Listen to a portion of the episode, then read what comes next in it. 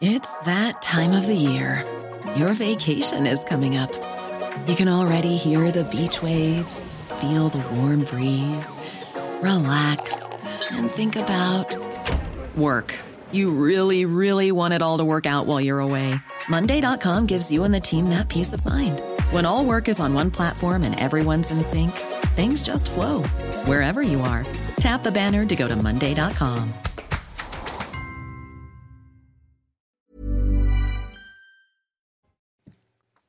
C'est News, il est 6h17. Bon réveil à tous, merci d'être avec nous.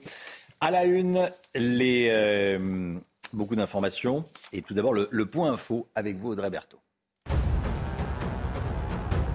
Un journaliste français a été euh, tué en Ukraine. Arman Soldin travaillait pour euh, l'AFP. Le journaliste de 32 ans a été mortellement touché hier lors d'une attaque de roquettes russes. Le bombardement a eu lieu à proximité de Bakhmut dans l'est de l'Ukraine. Emmanuel Macron lui a rendu hommage sur Twitter. À Montauban, un homme a aspergé d'un produit inflammable des véhicules de police avant d'y mettre le feu. Ça s'est passé devant le commissariat de la ville. Trois véhicules ont été calcinés. L'individu a pris la fuite. Le projet de loi pour sécuriser Internet est présenté aujourd'hui en Conseil des ministres.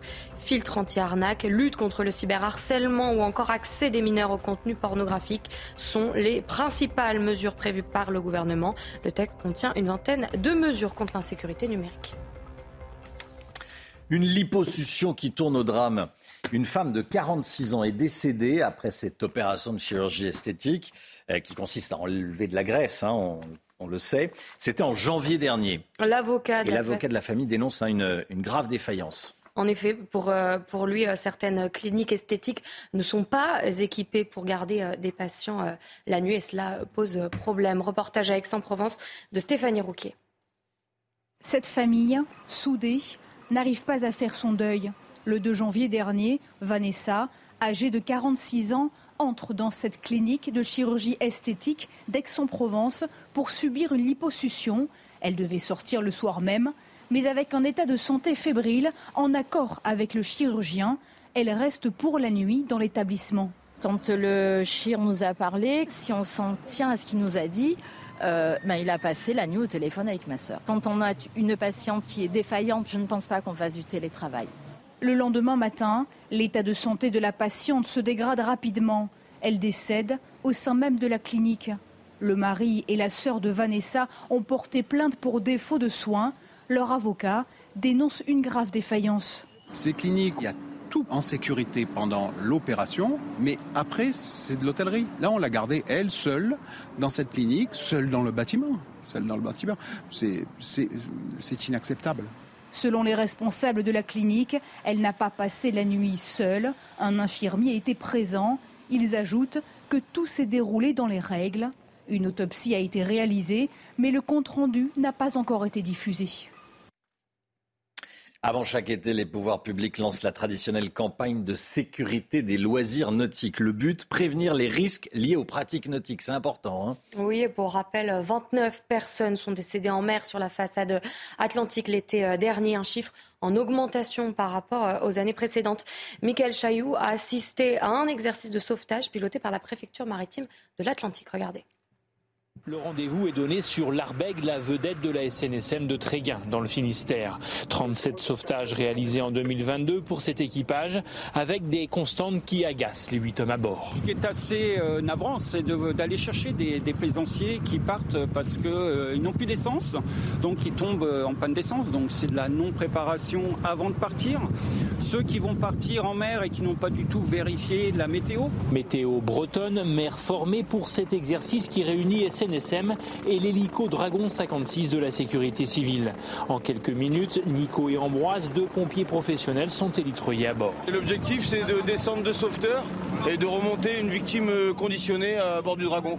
Et ensuite, euh, nous, euh, le dragon nous récupère, direction l'hôpital. Une victime qui pourrait être un passager d'un voilier en détresse. En 2022, du 1er mai au 22 septembre, 3855 opérations de secours ont été réalisées sur la façade atlantique, 200 de plus qu'en 2021.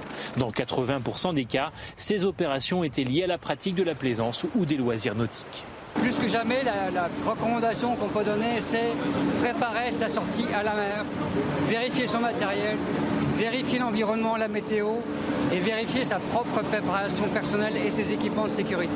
En 2022, sur la façade atlantique, 29 personnes ont perdu la vie en mer, deux de plus que l'année précédente.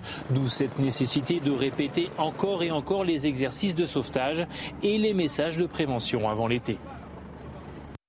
Voilà, et bien regardez l'état de la mer et du ciel avant de prendre avant de prendre la mer. Et bravo à tous ceux, euh, à tous les membres de la SNSM. Hein. Pourquoi les prix des carburants ne baissent-ils pas plus vite? Bah oui, tiens, euh, les cours du pétrole baissent, mais pas le prix à la pompe. Je vais poser la question dans un instant à Lomi Guillot, qui a des réponses. À tout de suite. Rendez-vous avec Pascal Pro dans l'heure des pros, du lundi au vendredi de 9h à 10h30. Les prix des carburants. On en parle tout de suite. C'est l'écho. Votre programme avec Jean de Confiance. Pour les vacances ou pour une nouvelle vie, louée en toute sérénité. Jean de Confiance, petites annonces, grande confiance. Les prix des carburants baissent moins vite qu'ailleurs en Europe, et ce alors que les, les, cours du pétrole, eux, retrouvent des niveaux quasiment normaux, les niveaux d'avant la crise. Pourquoi est-ce qu'on paye euh, le carburant plus cher que chez nos voisins, l'homme Guillaume? Oui, c'est vrai, Romain, qu'on peut se poser la question. Hein. Les cours baissent. Ailleurs en Europe, les prix baissent aussi, mais pas en France. C'est d'ailleurs pour ça qu'invité euh, hier même sur ce plateau euh, face à Laurence Ferrari, Agnès Pannier-Runacher a demandé aux distributeurs de baisser plus vite les prix afin de refléter les cours mondiaux du pétrole. Si on regarde ces cours, ils sont aujourd'hui autour de 70-75 dollars le baril, ce qui est leur niveau de février 2022 avant le début de la guerre en Ukraine, alors que ces cours avaient atteint 140 dollars, le double hein, en mars 2022. Et de plus, le change est aujourd'hui plus favorable à l'euro qu'à l'époque. Le prix du baril a donc été divisé par deux depuis le début de la guerre, mais les prix à la pompe, eux, restent particulièrement élevés et redescendent plus lentement que ce fameux cours du brut. Le prix moyen hors taxe à la pompe de samplon 95 en France a augmenté de 12,5% entre le 21 février 2022 et le 1er mai 2023. Il culmine aujourd'hui TTC à 1,89€ le litre en moyenne, alors qu'ailleurs en Europe, les prix ont retrouvé leur niveau d'avant-guerre. C'est le cas en Belgique, en Italie, en Autriche et en Suède notamment. Bon, pourquoi est-ce que ce n'est pas le cas en France? Pourquoi est-ce que ça baisse pas? Bah, On pense souvent que c'est en raison des taxes, hein, mais je le disais, c'est vrai, en, en, France, les taxes représentent 60% du prix du litre, mais ça n'explique pas tout, parce que même sur le prix hors taxe qui a augmenté, nous payons en moyenne 8 centimes plus cher l'essence chez nous que chez nos voisins. C'est donc bien la marge des distributeurs qui a augmenté et qui est plus importante. Ils donnent des explications, à hein, ces distributeurs. Pour eux, la raison vient notamment du coût de, euh, du bioéthanol. Nous euh, mettons à peu plus de 8% de bioéthanol dans le samplon 95, qui est l'essence la plus utilisée en France. Or, les prix de ce carburant d'origine végétale, eh bien, ils ont fortement augmenté en début d'année. Ils ont suivi le cours des matières premières agricoles. Alors ça, alors, et pour les autres carburants? Eh bien, pour les autres carburants, le prix baisse mm. enfin euh, pour certains. Alors, pas l'éthanol, hein, c'est la même chose puisque c'est un carburant bio. Il est aujourd'hui à 1,20€, alors qu'en temps normal, il dépasse rarement la barre symbolique de 1€. Mais en revanche, le diesel, pour une fois, euh, il baisse. C'est le seul carburant d'ailleurs dont le prix baisse. Il s'affiche en moyenne à 1,68€ le litre, en baisse de 8,69% au cours des 30 derniers jours. Et ce, alors que nous étions dépendants euh, à plus de 30% des importations en provenance de la Russie. Comme quoi, la hausse du prix des carburants n'est pas une fatalité. Les distributeurs ont bien de la marge pour faire baisser les prix, des marges même, hein, celles qu'ils ont reconstituées, euh, pense-t-on, au cours de ces dernières semaines, ce qui explique que les prix ne baissent pas suffisamment en France par rapport au reste de l'Europe.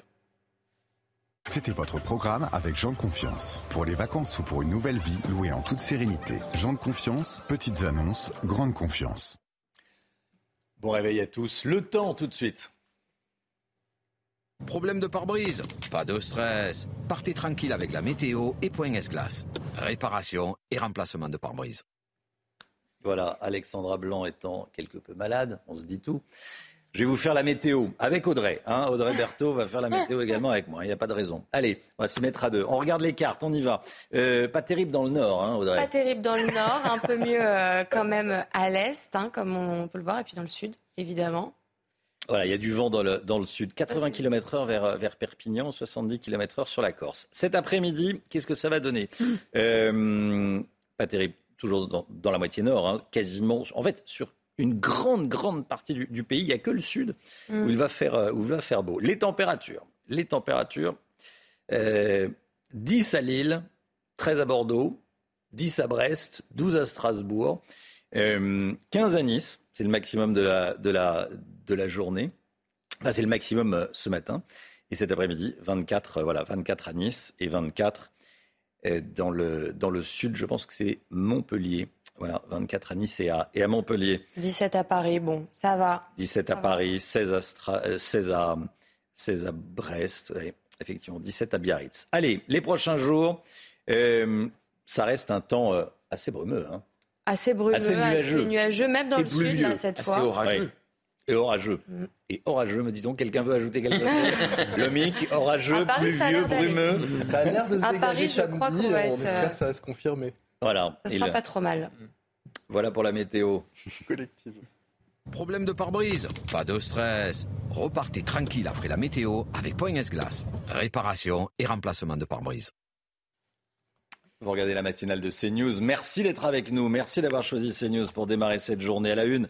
Ben, la météo, justement. Les Pyrénées-Orientales sont à sec. Réunion de crise ce matin. Comment le département se prépare-t-il? Reportage à suivre. Des voitures de police incendiées par un individu toujours en fuite. Ça s'est passé à Montauban. On sera en direct avec un policier du Tarn-et-Garonne. De nombreux hommages du monde entier pour Arman Soldin, le journaliste français tué en Ukraine. Réaction de l'Elysée hier soir, mais aussi de la Maison-Blanche dans la nuit.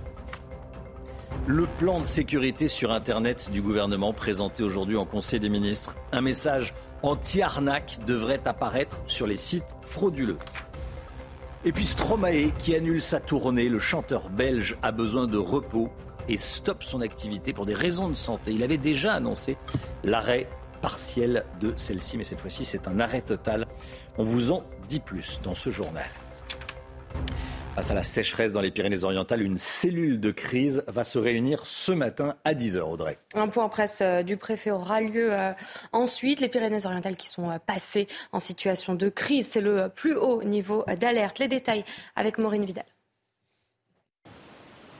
Les niveaux des cours d'eau, des barrages et des nappes souterraines n'ont jamais été aussi bas. Le département des Pyrénées-Orientales passe en situation de crise pour la majeure partie du territoire, une sécheresse inédite qui a conduit le préfet à renforcer les restrictions d'eau dès aujourd'hui et jusqu'au 13 juin. Parmi elles, l'arrosage des potagers et espaces verts sera dorénavant interdit.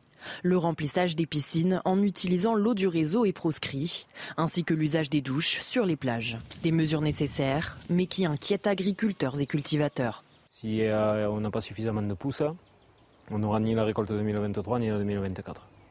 Ça, c'est ce qui, c'est notre plus grosse crainte. Et au-delà de ça, euh, j'ose même pas y penser, perdre les arbres. Là, euh, là si, on perd nos arbres, euh, c'est sûr qu'on s'en relève pas. En visite dans les Pyrénées-Orientales samedi dernier, le ministre de l'Agriculture, Marc Fesneau, a promis aux agriculteurs des indemnisations sur les pertes causées par la sécheresse exceptionnelle. Voilà, et soyez là à 7h10 si vous le pouvez. On sera avec Edmond Jorda, président de l'Association des maires de France des Pyrénées-Orientales. Cette information de la nuit à Djerba, en Tunisie, deux fidèles ont été, euh, ont été tués hier soir dans la synagogue de la Griba. Il s'agit d'un Tunisien de 30 ans et d'un Français de 42 ans. Des centaines de fidèles participaient à un, pèlerinage juif annuel à la Griba. Euh, ce pèlerinage touché à sa fin hier soir. Cette attaque a été perpétrée par un gendarme qui a également tué deux collègues avant d'être abattu. Oui, donc quatre personnes au total euh, ont perdu euh, la vie. Cette euh, synagogue est la plus ancienne d'Afrique. Elle avait déjà été visée en 2002 par un attentat suicide au camion piégé qui avait causé la mort de 21 personnes. Le gouvernement veut interdire toutes les manifestations d'ultra-droite. Samedi dernier, près de 600 militants ont défilé dans les rues de Paris, une manifestation qui a lieu tous les ans, mais qui a choqué toute la classe politique. Les participants étaient vêtus de noir et cagoulés, ce qui est interdit accessoirement par la loi. Et comme euh, tous les matins, on vous consulte, on vous donne euh, la parole dans la matinale. Ce matin, on pose cette question. Comprenez-vous la volonté du gouvernement d'interdire les manifestations d'ultra-droite? Écoutez vos réponses, c'est votre avis. Forcément, quand on porte pas les valeurs, ce qui est mon cas, bah, on peut que dire oui, on n'a pas forcément envie de les entendre. Non, je pense que la parole est pour tous, mais dans une mesure aussi, quoi. Pas de casseurs, pas de tout ça, pas de violence, mais juste s'exprimer euh, gentiment, quoi. C'est un discours qui n'a pas d'intérêt, la haine ça n'a pas d'intérêt, on n'en est pas là. Il faut pas les interdire parce que je pense que tout le monde a le droit de s'exprimer. Euh, même si je suis farouchement opposée aux idées d'extrême droite, je pense que c'est une bonne chose que tout le monde ait le droit de manifester. Un adolescent de 15 ans décédé à Marseille. Il avait été grièvement blessé début avril dans une fusillade sur fond de trafic de drogue. Deux autres adolescents avaient été euh, visés. L'un était euh, mort sur le coup. Le deuxième avait été euh, légèrement blessé. Pour Rudy Mana, secrétaire départemental Alliance Police Nationale des Bouches-du-Rhône, il y a de plus en plus de très jeunes adolescents dans ces trafics. Écoutez-le. Aujourd'hui, les trafiquants de stupes utilisent de plus en plus de, jeunes de 14, 15, 16 ans euh, qu'ils sortent de l'école de la République et à qui ils donnent de l'argent euh, pour les faire rêver et qu'ils utilisent dans les trafics, dans les réseaux. En fait, la vie qui les attend, c'est plus probablement euh, des fusillades, la prison et, et, très peu de chances de s'insérer dans une vie normale, dans une vie professionnelle, si, si on est entraîné très tôt dans ces trafics de stupes. Un projet de loi pour sécuriser Internet est présenté aujourd'hui en Conseil des ministres. Filtre anti-arnaque sur les, sites frauduleux, lutte contre le harcèlement, le cyberharcèlement ou encore limiter, interdire totalement, mais réellement dans les faits, l'accès des mineurs aux, sites pornographiques. Voilà les, principales mesures prévues par ce texte. Hein. Alors le texte est-il assez ambitieux? Sa mise en place est-elle possible? Élément de réponse avec Mathieu Devez.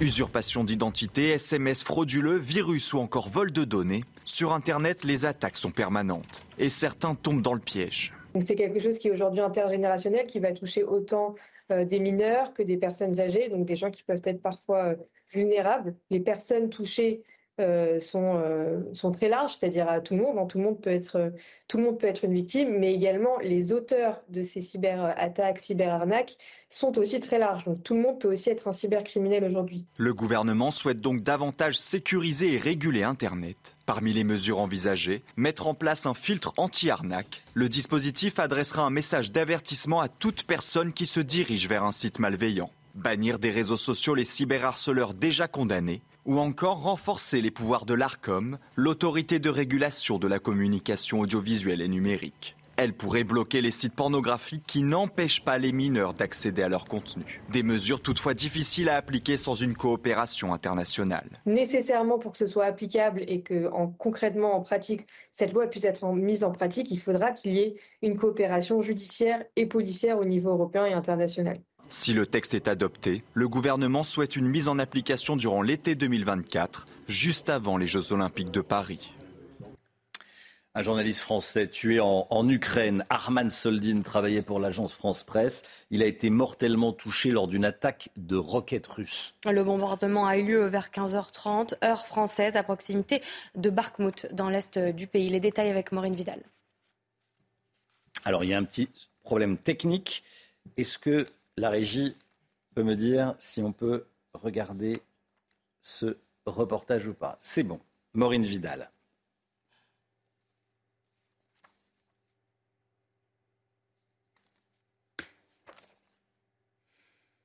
Alors, il y a un problème technique. Euh, on, regardera ce, sujet un petit peu plus tard. Stromae annonce l'arrêt total de sa tournée. Le chanteur belge l'a annoncé hier sur ses réseaux sociaux. Il dit avoir besoin de repos, Audrey. Hein. Sa tournée euh, devait euh, durer jusqu'en décembre 2023. L'artiste de 38 ans avait déjà dû observer une longue pause dans le passé pour cause de burn-out. Solène Boulan. C'est une tournée qui ne reprendra pas. 36 concerts restants que le chanteur belge Stromae devait assurer, mais qui n'auront finalement pas lieu. Ces derniers mois, l'artiste avait déjà annulé plusieurs dates en France et en Europe pour des problèmes de santé. Une pause soudaine qui sonne comme un refrain. Après le succès de Racine Carré, son deuxième album sorti en 2013, l'artiste programme une tournée mondiale et enchaîne les concerts jusqu'à l'épuisement. Fin 2015, il annonce être victime d'un burn-out et quitte la scène pendant 7 ans. Il signe un retour attendu en 2022 avec son album Multitude, et parmi les titres présents sur le disque, L'enfer, dans lequel le chanteur évoque la dépression.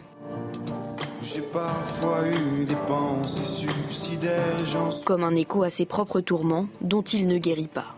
Moi je pense qu'il mettait sa vie en danger en continuant, bah, il fallait qu'il arrête absolument. Après, les conséquences, il va falloir les assumer. Elles vont être euh, absolument colossales. Je vous dis, euh, ouais, il y a à peu près 800 000 tickets qui ont dû être vendus pour, euh, les 8 mois à venir. Vous vous rendez compte? On sait les conséquences.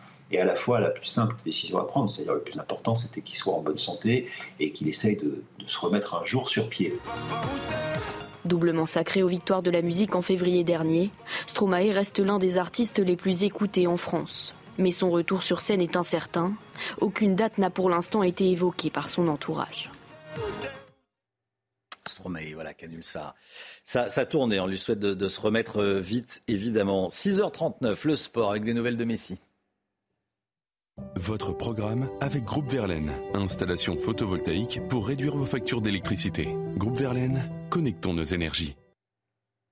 Messi pourrait, devrait rejoindre l'Arabie Saoudite la saison prochaine. Messi qui serait en train de finaliser tous les détails de son contrat qu'on dit XXL hein, Oui, pour le montant. plusieurs euh, centaines de millions d'euros par an sont évoqués. D'après une source euh, de Riyad qui euh, s'est confiée à l'AFP, il s'agirait d'une offre exceptionnelle et donc énorme. Le père de l'attaquant a toutefois précisé qu'il n'y aura pas de contrat tant que la saison ne sera pas terminée. Le contrat de Lionel Messi avec le PSG prend fin le 30 juin prochain. Allez, après le, le nul hier soir entre Manchester City et le Real Madrid, autre demi-finale de Ligue des Champions, c'est ce soir le derby milanais. À 21h, là, c'est euh, Milan affronte l'Inter euh, Milan à San Siro. Pourrez suivre la rencontre sur euh, Canal+. L'attaquant français de l'AC Milan, Olivier euh, Giroud, se dit déjà plus près que jamais. On l'écoute. Forcément, étant donné euh, l'attachement à, la Champions League euh, des supporters ici, euh, ça va être une partie, un match encore, plus intense, plus avec une atmosphère incroyable. J'imagine la, ville aussi en fusion.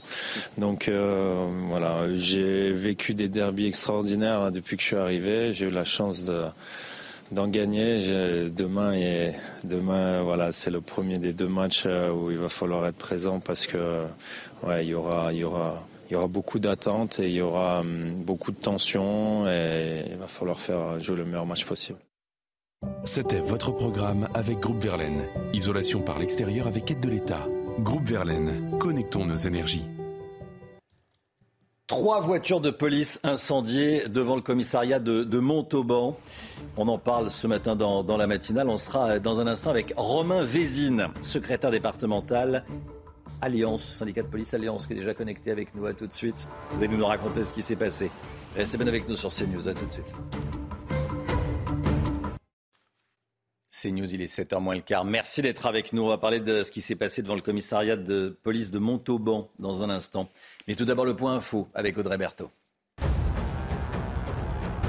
À Djerba, en Tunisie, deux fidèles ont été tués hier soir dans la synagogue de la Griba. Il s'agit d'un Tunisien de 30 ans et d'un Français de 42 ans. Cette attaque a été perpétrée par un gendarme qui a également euh, tué deux de ses collègues avant d'être abattu. Quatre personnes ont donc euh, perdu euh, la vie au total. Donald Trump a été jugé responsable d'agression sexuelle en 1996. Il devra verser 5 millions de dommages et intérêts à sa victime, une ancienne journaliste. Après deux semaines de procès, les neuf jurés unanimes ont déterminé qu'il n'était pas responsable du viol de cette femme, comme elle l'en accusait, mais d'agression sexuelle. Et face à la sécheresse, une cellule de crise va avoir lieu ce matin à Perpignan. Un point presse du préfet aura lieu ensuite à 10h. Les Pyrénées-Orientales sont passées en situation de crise. C'est le plus haut niveau d'alerte. Un individu qui incendie trois véhicules de police devant le commissariat de Montauban. On est avec Romain Vézine. Bonjour Romain Vézine. Vous êtes policier, secrétaire départemental Alliance, donc euh, dans le département du Tarn-et-Garonne. Merci d'être avec nous. Racontez-nous déjà ce qui s'est passé. Comment ça s'est passé? Comment on incendie trois véhicules de, police devant un, commissariat? C'était lundi soir 23h, 23h10, un individu s'est euh, approché des véhicules police, les asperger d'un produit inflammable avant d'y mettre le feu et prendre la fuite. Donc effectivement, le bilan aujourd'hui, c'est trois véhicules de police qui sont calcinés et euh. Oui. Il y a des caméras qui filment Alors oui, oui, on a, on a un système de caméra, mais qui, je dirais, que je dirais un peu, un peu, un peu vétuste. hein. On est sur une ville d'environ 60 000 habitants avec des moyens qui sont liés euh, à la ville et à la grosseur du commissariat. Donc oui, il y a des caméras qui filment et elles sont exploitées par les, euh, par les enquêteurs. Mais on est sur un système de sécurité, je veux dire, plutôt sommaire. En tout cas, on se rend compte aujourd'hui. Oui. Euh, une enquête est ouverte. Bon. Euh, qui ça peut bien être? Il y a eu des, des- des affaires particulièrement sensibles gérées par le commissariat de Montauban ces derniers, ces derniers temps? Oui, oui, totalement. Il y a eu des affaires sensibles et pour en avoir discuté un peu hier avec les policiers oui. Euh, le rapprochement est peut-être fait avec une affaire récente de, stupéfiants où des individus ont été interpellés et présentés à la justice. Certains et beaucoup d'entre eux pensent effectivement qu'il y a une relation et une vengeance. Maintenant, les individus n'hésitent plus à se venger quand les fonctionnaires de police font une belle affaire. Euh, et c'est un peu la piste qui serait privilégiée sur Montauban. C'est pas quelque chose d'inédit. C'est quelque chose d'inédit pour le Tarn-et-Garonne, pas forcément pour la région, puisque euh, à Cahors, il y a quelques années de ça, on avait eu également la même affaire. Suite à une affaire de stupéfiants stupéfiants, un individu avait lancé un cocktail Molotov dans la cour du commissariat. Donc je veux dire, maintenant les, les individus, on le voit euh, trop souvent, euh, ben, n'hésitent pas à se venger quand les fonctionnaires de police font leur travail et font bien leur travail. Alors j'imagine que c'est pas parce qu'il y a trois voitures de police qui ont été incendiées que, les, que vos collègues vont arrêter les investigations et euh, aller euh, taper les, les, les, trafics de drogue à, à Montauban. Bien sûr que non, bien sûr que non, mais c'est le problème, c'est que forcément la police, en plus maintenant de faire trafic de stupéfiants, on va rechercher activement cet individu qui a mis le feu euh, aux, véhicules de police, et vous en doutez bien. Mais le, plus dramatique, outre les faits, euh, c'est cette volonté d'attaquer la police nationale euh, mmh. quand elle est dans l'exercice de ses fonctions. Euh, là, ce sont des individus qui se vengent contre la police, puisque nous, nous, venons de faire une belle affaire de mmh. stupéfiants. mais à travers ça, c'est cette volonté d'intimider et d'impunité. C'est vraiment la, la, réalité des choses. Hier, pour avoir discuté, que ce soit avec les policiers montalbanais ou même avec les badauds hein, qui venaient voir un peu un peu les, les, suites euh, de cette affaire, euh, la première chose qu'ils vous disent, c'est euh, oui, mais une fois que vous allez les interpeller, ils risquent quoi? Ils risquent quoi ces individus? Ils vont ressortir si ils vont en prison. Et c'est vraiment là où on, le dit, en tout cas nous on le, on le martèle à l'Alliance Police Nationale, c'est de dire quoi? C'est de dire que l'individu qui va s'attaquer aux fonctions de police, l'individu qui va s'attaquer comme là à Montauban sur les véhicules, eh bien, c'est la casse-prison automatiquement. Et ce, quel que soit son pédigré. Il y en a marre d'attendre, euh, il n'était pas connu des services de police ou des fois trop connu des services de police, il passe pas par la casse-prison. Là, si l'individu, et je le souhaite, est interpellé demain euh, sur Montauban ou, sur, euh, ou sur les environs, s'il ne va pas vers la casse-prison, et ce, quel que soit son pédigré, eh bien, ça va confirmer cette impunité. Et je dirais que cette mmh. impunité, ce sentiment d'impunité est bien plus terrible, malheureusement, que ces actes de voiture brûlées. Georges Fenech est avec nous. Restez avec nous, euh, Romain Vézine. Georges Fenech, je voudrais vous entendre sur ce que dit euh, le, policier. Il dit bon, euh, il y a un sentiment d'impunité, et les collègues le disent, enfin les collègues de, ce policier.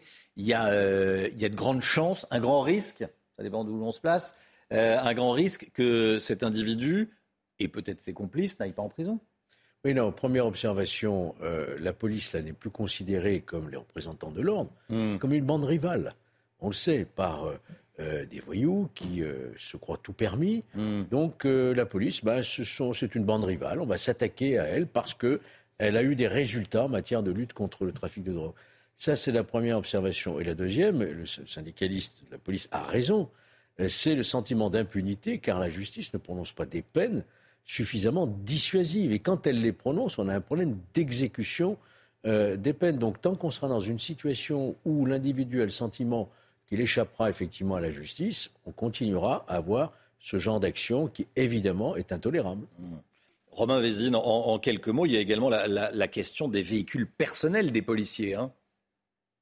Oui, totalement, parce que en plus sur Montauban, on a cette difficulté-là, c'est qu'effectivement le parking des véhicules de police est devant le commissariat, c'est la topographie des lieux qui veut ça, avec des véhicules personnels qui sont euh, qui sont qui sont autour, et c'est outre le fait de Montauban, c'est très souvent que les véhicules personnels sont la cible euh, des individus euh, avec du vandalisme directement et qui engendre, comme vous pouvez vous en douter, des problèmes financiers qui va, qui va à la suite. À, Cahors, c'était ça. Hein. À hmm. Cahors, c'est un cocktail Molotov qui a été envoyé, qui a touché le véhicule personnel. Le véhicule a été complètement calciné et le fonctionnaire ben, euh, en a eu pour sa poche. Quoi. Donc oui, oui, effectivement. Il n'y plus que ses yeux pour pleurer. Merci beaucoup, Romain Vézine. Merci d'avoir d'avoir témoigné ce matin dans la matinale de, de CNews. Bonne journée à vous. Euh, et, voilà, et bon courage à, tous les collègues de Montauban, à tous vos collègues de, Montauban. Et d'ailleurs, restez bien avec nous sur CNews. Dans un instant, la politique avec Gauthier Lebret. On va parler de la, de la cacophonie au gouvernement au sujet de la manifestation de l'ultra-droite de samedi dernier. A tout de suite. Rendez-vous avec Jean-Marc Morandini dans Morandini Live du lundi au vendredi de 10h30 à midi.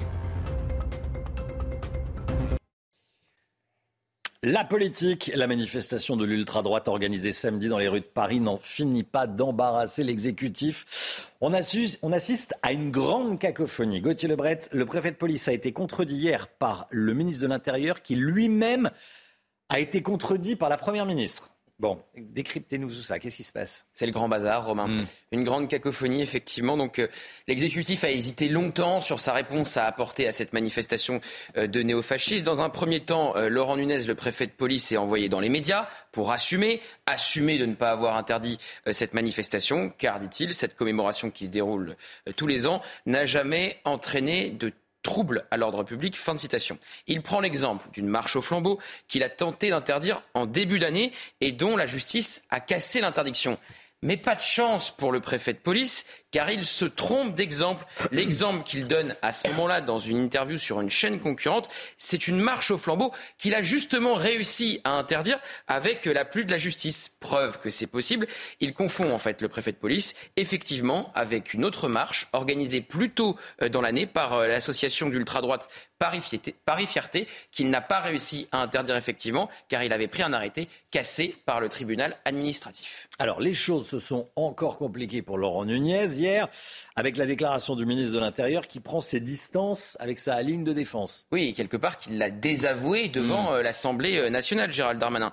Le ministre de l'Intérieur a donc dit qu'il allait demander maintenant de manière systématique au préfet d'interdire toute manifestation d'ultra-droite et d'extrême droite. Et ça sera à la justice de se prononcer et de casser ou non ces arrêtés préfectoraux. Donc quelque part, Gérald Darmanin, il se défausse un peu et il renvoie euh, la balle au magistrat. Mais encore plus étonnant, Trois heures avant la déclaration de Gérald Darmanin, Elisabeth Borne se dit choquée par cette manifestation, mais elle explique qu'il n'y a pas de motif pour l'interdire et que c'est aussi à notre démocratie de garantir le droit à manifester. Fin de citation. Trois heures, à peine trois heures, entre ces deux déclarations. Alors, qu'est-ce qui a fait bouger l'exécutif? Alors déjà l'ampleur de la polémique, l'émotion évidemment que ça a suscité, mais aussi la réaction de Marine Le Pen. Parce que Marine Le Pen, elle a réagi de manière euh, très véhémente en disant qu'il fallait que euh, le gouvernement fasse appliquer la loi et que si le gouvernement faisait appliquer la loi, on n'en serait pas là. Alors Marine Le Pen, elle réagit aussi de manière euh, très véhémente car elle est embêtée puisqu'elle avait deux anciens trésoriers qui ont participé à cette manifestation. Mais le gouvernement ne pouvait pas donner le sentiment de moins réagir que le Rassemblement national. Et puis il y a eu aussi ce, sentiment dans l'opinion de deux poids, deux mesures. Vous interdisez les casserolades, mais vous permettez aux néofascistes de défiler dans les rues de Paris. Attal, l'omniprésent ministre des Comptes publics, Premier ministrable, vous savez que ça va très vite en ce moment, on est vite Premier ministrable, a expliqué hier soir qu'il y avait un levier pour le gouvernement, c'est la dissolution de ces groupes d'extrême droite quand le droit le permet, et la nuance est là, quand le droit le permet. Gauthier Lebret, merci beaucoup Gauthier. 8h15, soyez là, Laurence Ferrari recevra ce matin le ministre de la Santé, François Braun. François Braun, invité de Laurence. À 8h15, la musique.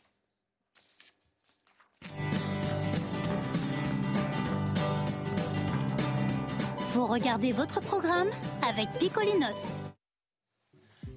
Allez, on écoute ce matin Ami Manera, le nouveau single d'Icar qui fait équipe avec Amel Bent. Je ne manque pas de temps, je ne manque pas d'air.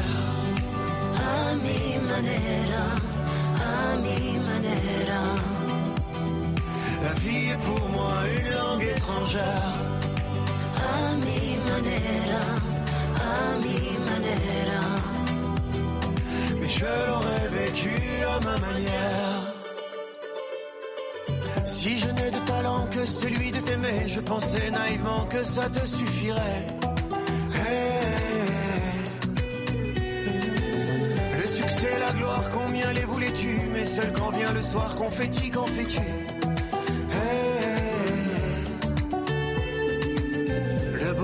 Du temps pour arriver, peut-être qu'il faut juste y croire. Vous avez regardé votre programme avec Picolinos. Le temps tout de suite. Problème de pare-brise Pas de stress. Partez tranquille avec la météo et Point S-Glace. Réparation et remplacement de pare-brise. Allez, le temps. C'est nous qui faisons la météo ce matin. Alexandra Blanc est quelque peu empêchée ce matin. Allez, on regarde les cartes. On commence avec euh, la météo de ce matin. Ça sera très pluvieux dans le nord, du vent dans le sud, jusqu'à 80 km heure, là, dans, la, dans la région de Perpignan, 70 sur la Corse. Qu'est-ce que ça va donner cet après-midi? On va regarder l'après-midi. L'après-midi, il va y avoir des, éclairs dans une grande, dans une majeure partie du, pays. Compliqué euh, également, par exemple, dans les, dans les Ardennes, des orages. Toujours du vent, dans le, du vent dans le sud. Les températures, tiens, les températures ce matin, 10 degrés à Lille, 10 à Bordeaux et 13 à La Rochelle. Que je me suis trompé tout à l'heure. J'ai confondu La Rochelle et Bordeaux. Euh, honte sur moi. 13 à La Rochelle, 10 à Bordeaux, 15 à Nice, 13 euh, à, Bastia et 14 à, Ajaccio cet après-midi, 15 euh, à Lille et les températures maximales 24. Audrey, vous vouliez rajouter quelque chose Une ville? Allez, Bordeaux, 18, 17 à Paris. et 17 à Paris. Et pour les trois jours qui vont suivre? Ça reste compliqué et ça va commencer à se, à s'éclaircir. Pour ce week-end. Voilà, par là, ça arrivera par la Bretagne et le Nord et la, et, la Normandie. Problème de pare-brise Pas de stress. Repartez tranquille après la météo avec Point Glace. Réparation et remplacement de pare-brise. Vous regardez la matinale de CNews. Merci d'être avec nous. À la une ce matin, une attaque dans une synagogue sur l'île de Djerba, en Tunisie, lors d'un pèlerinage juif. Il y a quatre morts, dont un Français. Nos informations avec Sophia Dolé. Une nouvelle date pour le projet de loi immigration. Le gouvernement va finalement présenter son texte en juillet, nous dira Gauthier Lebret. A tout de suite, Gauthier. Les Pyrénées-Orientales sont à sec. Réunion de crise ce matin. Dans un instant, on sera en direct avec Edmond Jorda, président de l'Association des maires de France des Pyrénées-Orientales. De moins en moins, de moins en moins d'orodateurs dans nos rues. Avant, il y avait les parcs-mètres, notamment dans la capitale. Aujourd'hui, il y a des applications pour payer son stationnement. Pierre Chasseret avec nous. À Djerba, en Tunisie, deux fidèles juifs ont été tués hier soir dans la synagogue de la Griba. Une attaque perpétrée par un gendarme tunisien qui a également tué deux de ses collègues. Bilan, quatre morts. Sophia Dolé avec nous en plateau. Quelles sont les dernières informations? Que sait-on, Sophia?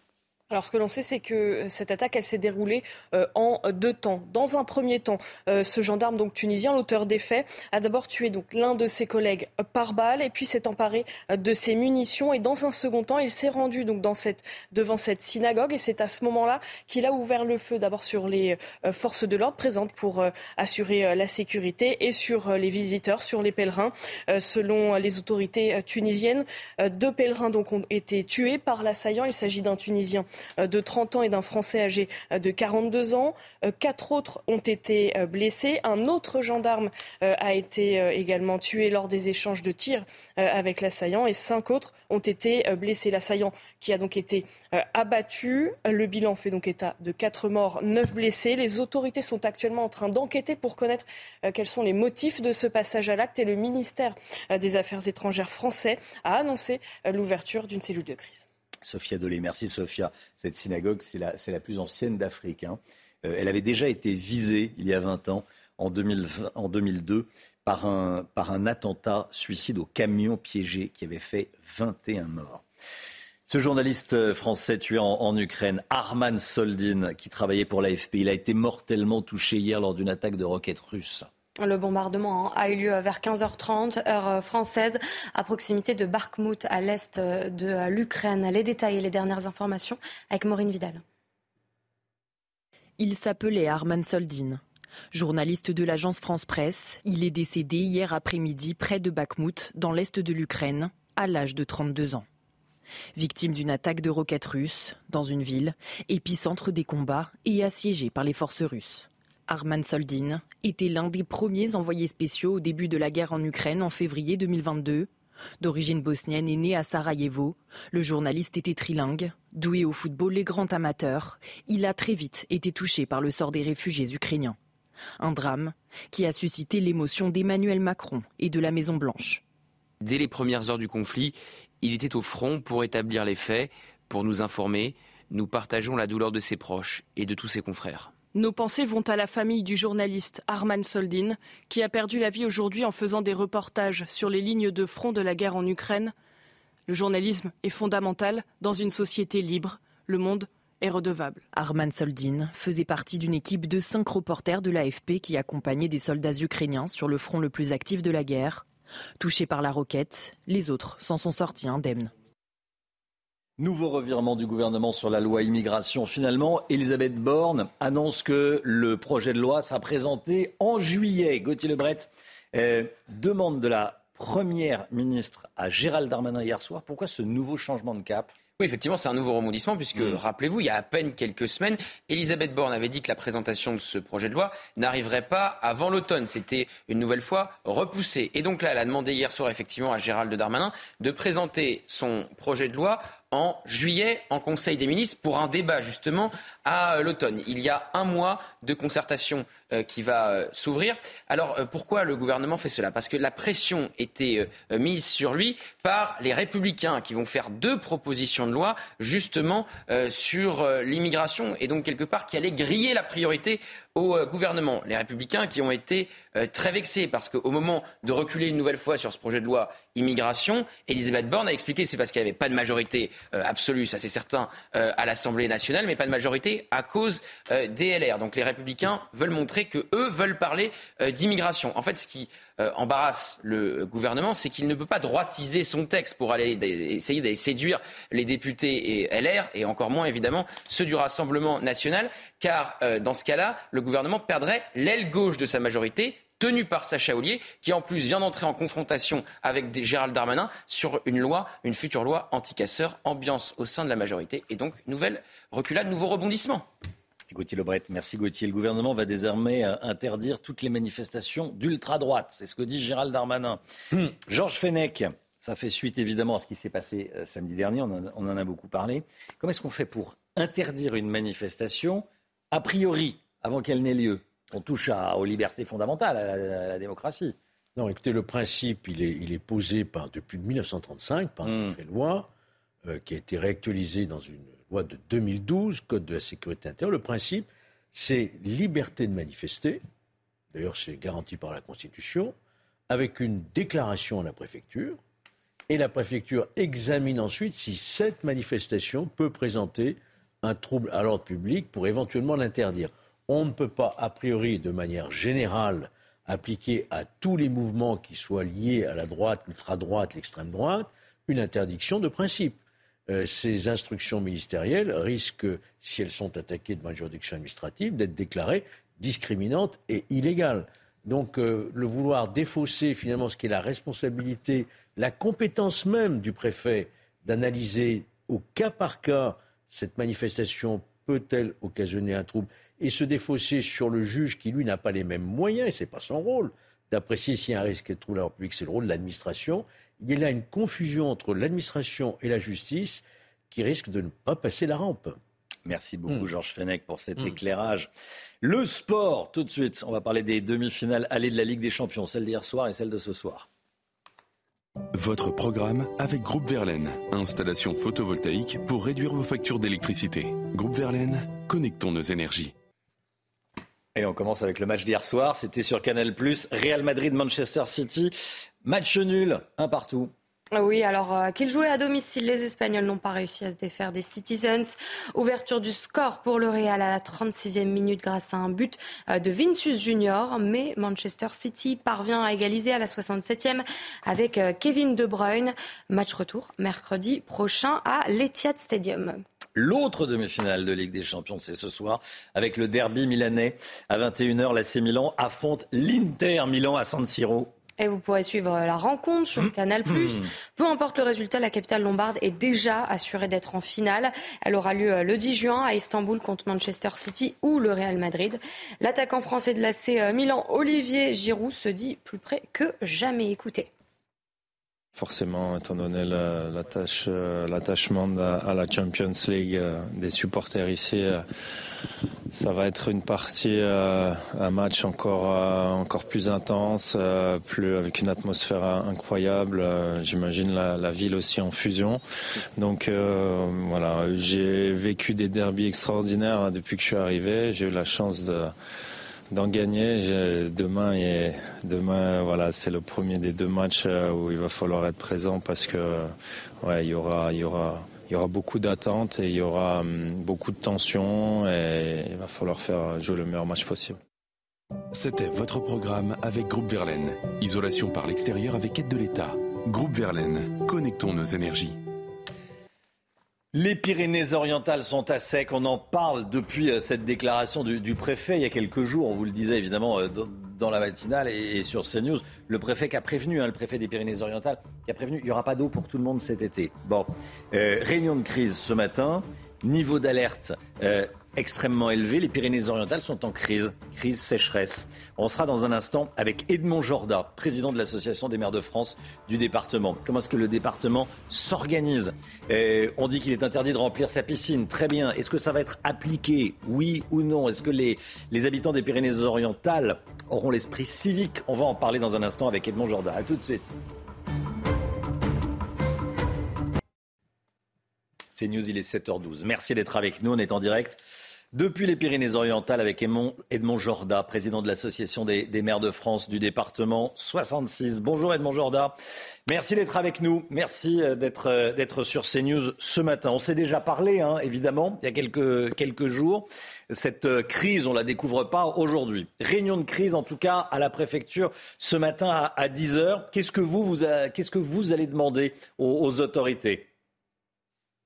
Vous savez, euh, d'abord, on va euh, étudier ensemble le, suivi des mesures euh, qui ont été édictées par, par le préfet. On va voir quels sont les, les problèmes qui, d'ores et déjà, se font jour sur le terrain, premièrement. Et puis, ce qui est très très important pour nous, les maires, c'est aussi le sort de l'agriculture. Et donc, nous serons très attentifs à toutes les mesures d'accompagnement de l'agriculture et des agriculteurs. Je tiens à le dire, parce que nous avons eu de nombreuses visites ministérielles, mais euh, donc à ces visites doivent euh, maintenant euh, succéder des annonces très concrètes sur donc les, indemnisations des agriculteurs et, leur accompagnement. Oui, on, parle beaucoup des, arboriculteurs hein, dans votre département et des maraîchers. Oui, effectivement. Ce qu'il faut savoir, c'est que bon, ils font d'énormes efforts en termes de d'économie d'eau. Hein. Euh, ils ont consenti, euh, bien malgré eux, bien entendu, à économiser encore plus d'eau, donc à moins arroser, donc à mettre en péril, dans une certaine mesure, leur activité et euh, leurs exploitations. Et puis, ce qu'il faut savoir, c'est que, par exemple, ici, dans ma commune, nous venons de finir la, saison donc, de la récolte des artichauts, mais les plants pour l'an prochain doivent être achetés maintenant. Donc, euh, ils doivent être achetés aujourd'hui et plantés dans le mois qui suit. Donc, que vont faire ces personnes-là? Est-ce qu'on va pouvoir euh, effectivement euh, ben, procéder à, la plantation et puis à la récolte de, ce type de, ce type de produit? On ne le sait pas aujourd'hui. On est dans l'expectative. Il y a la crise. Il faut gérer la crise pour cet été, les prochaines, les prochaines semaines. Et puis, il va y avoir les, les, les, les années qui viennent. ça, ça sera encore autre chose. Il faudra peut-être travailler différemment. Euh, on verra ce que. Il y, a, la science qui a peut-être apporté des, solutions. Les maraîchers, on en a parlé. L'interdiction de remplir les piscines, ça ne s'applique pas euh, aux professionnels du tourisme. Hein. Les campings pourront continuer à remplir, euh, à faire les niveaux de la piscine. Oui, effectivement. ce qu'il faut dire quand même, c'est que euh, le tourisme est également très important pour notre département, hein, pour ceux qui le, connaissent, euh, donc euh, ils le savent très bien. et je dois dire que les professionnels du tourisme ont aussi eu un très grand sens des responsabilités, parce que s'ils ont la possibilité de remplir leur piscine, c'est que de l'autre côté, ils ont fait aussi des efforts pour économiser de l'eau et pour la récupérer également. Voilà. Et parfois pour la remettre même à la disposition des agriculteurs qui en ont besoin. Hmm. Donc, euh, vous voyez, euh, je crois que euh, ça nous apprend aussi à être un peu plus vertueux, à être solidaires. Et ce que nous avons réussi à faire, en tout cas pour le moment, c'est mettre tout le monde autour de la table et faire en sorte que chacun soit extrêmement responsable et à l'écoute des problématiques des autres. Chacun doit être extrêmement responsable. Est-ce que vous pensez que les habitants des Pyrénées-Orientales, par exemple ceux qui ont une piscine, euh, qu'elle soit enterrée d'ailleurs ou qu'elle soit hors sol. C'est désormais interdit d'en acheter dans votre département, mais bon, c'est un peu symbolique hein, parce qu'on peut l'acheter sur Internet, on peut l'acheter dans le département voisin. Mais ça, c'est encore autre chose. mais oui, dites-moi.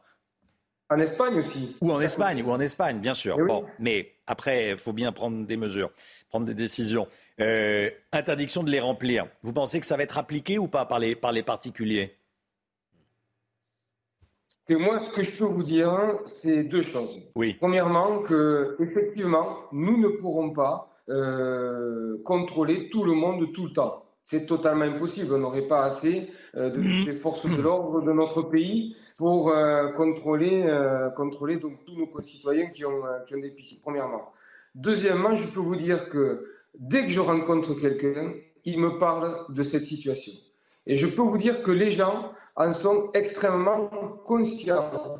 Et j'ai déjà des concitoyens qui m'ont dit, écoutez, cette année, monsieur le maire, moi, je ne remplirai pas la piscine, je vais la laisser comme ça, c'est pas grave, on verra l'an prochain. Et beaucoup, beaucoup de gens me disent aussi qu'ils vont faire des économies d'eau, qu'ils vont faire très attention. Donc effectivement, on en appelle quand même au sens des responsabilités, je l'ai dit, et au civisme de tous nos concitoyens. C'est bien, tout le monde est mobilisé. Euh, merci beaucoup, monsieur le maire. Merci beaucoup, monsieur le président de l'Association des maires de France des Pyrénées-Orientales. Bon courage euh, et bonne réunion de crise donc à, à 10h ce matin. Merci d'avoir été en direct avec nous ce matin sur, sur CNews. Le point info, tout de suite avec Audrey Berthaud.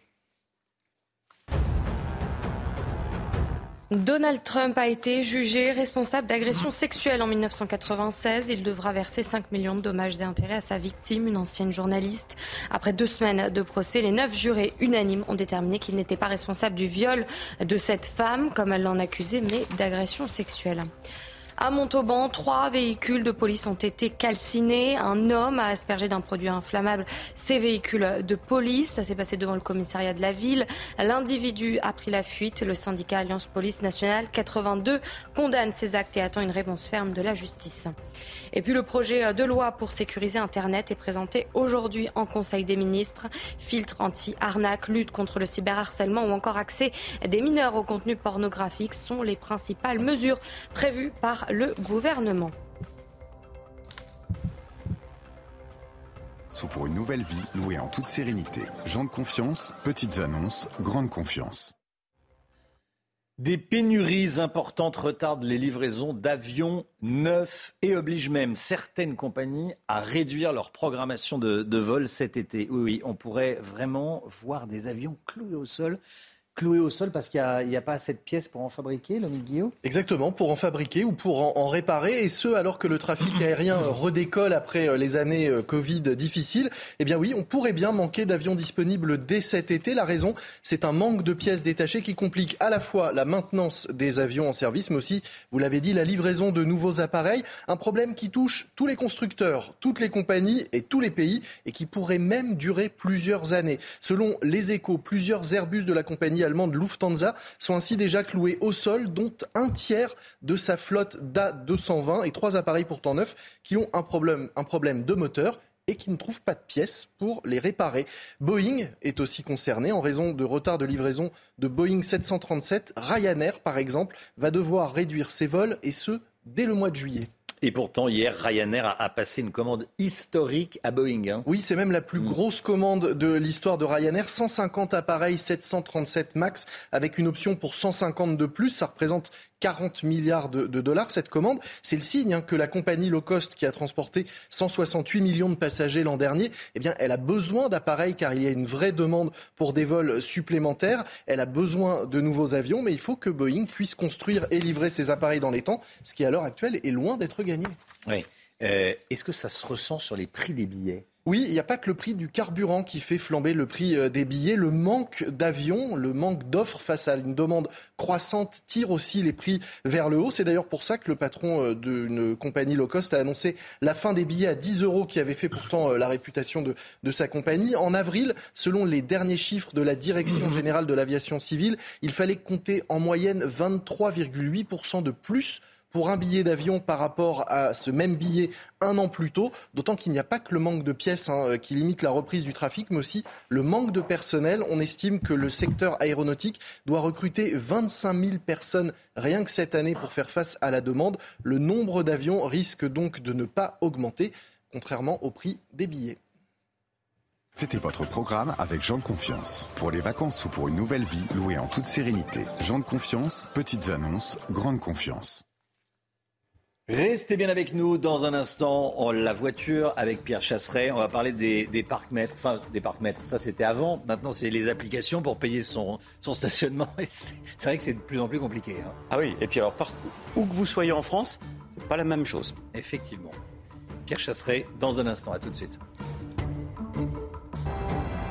Rendez-vous avec Pascal Pro dans l'heure des pros, du lundi au vendredi de 9h à 10h30.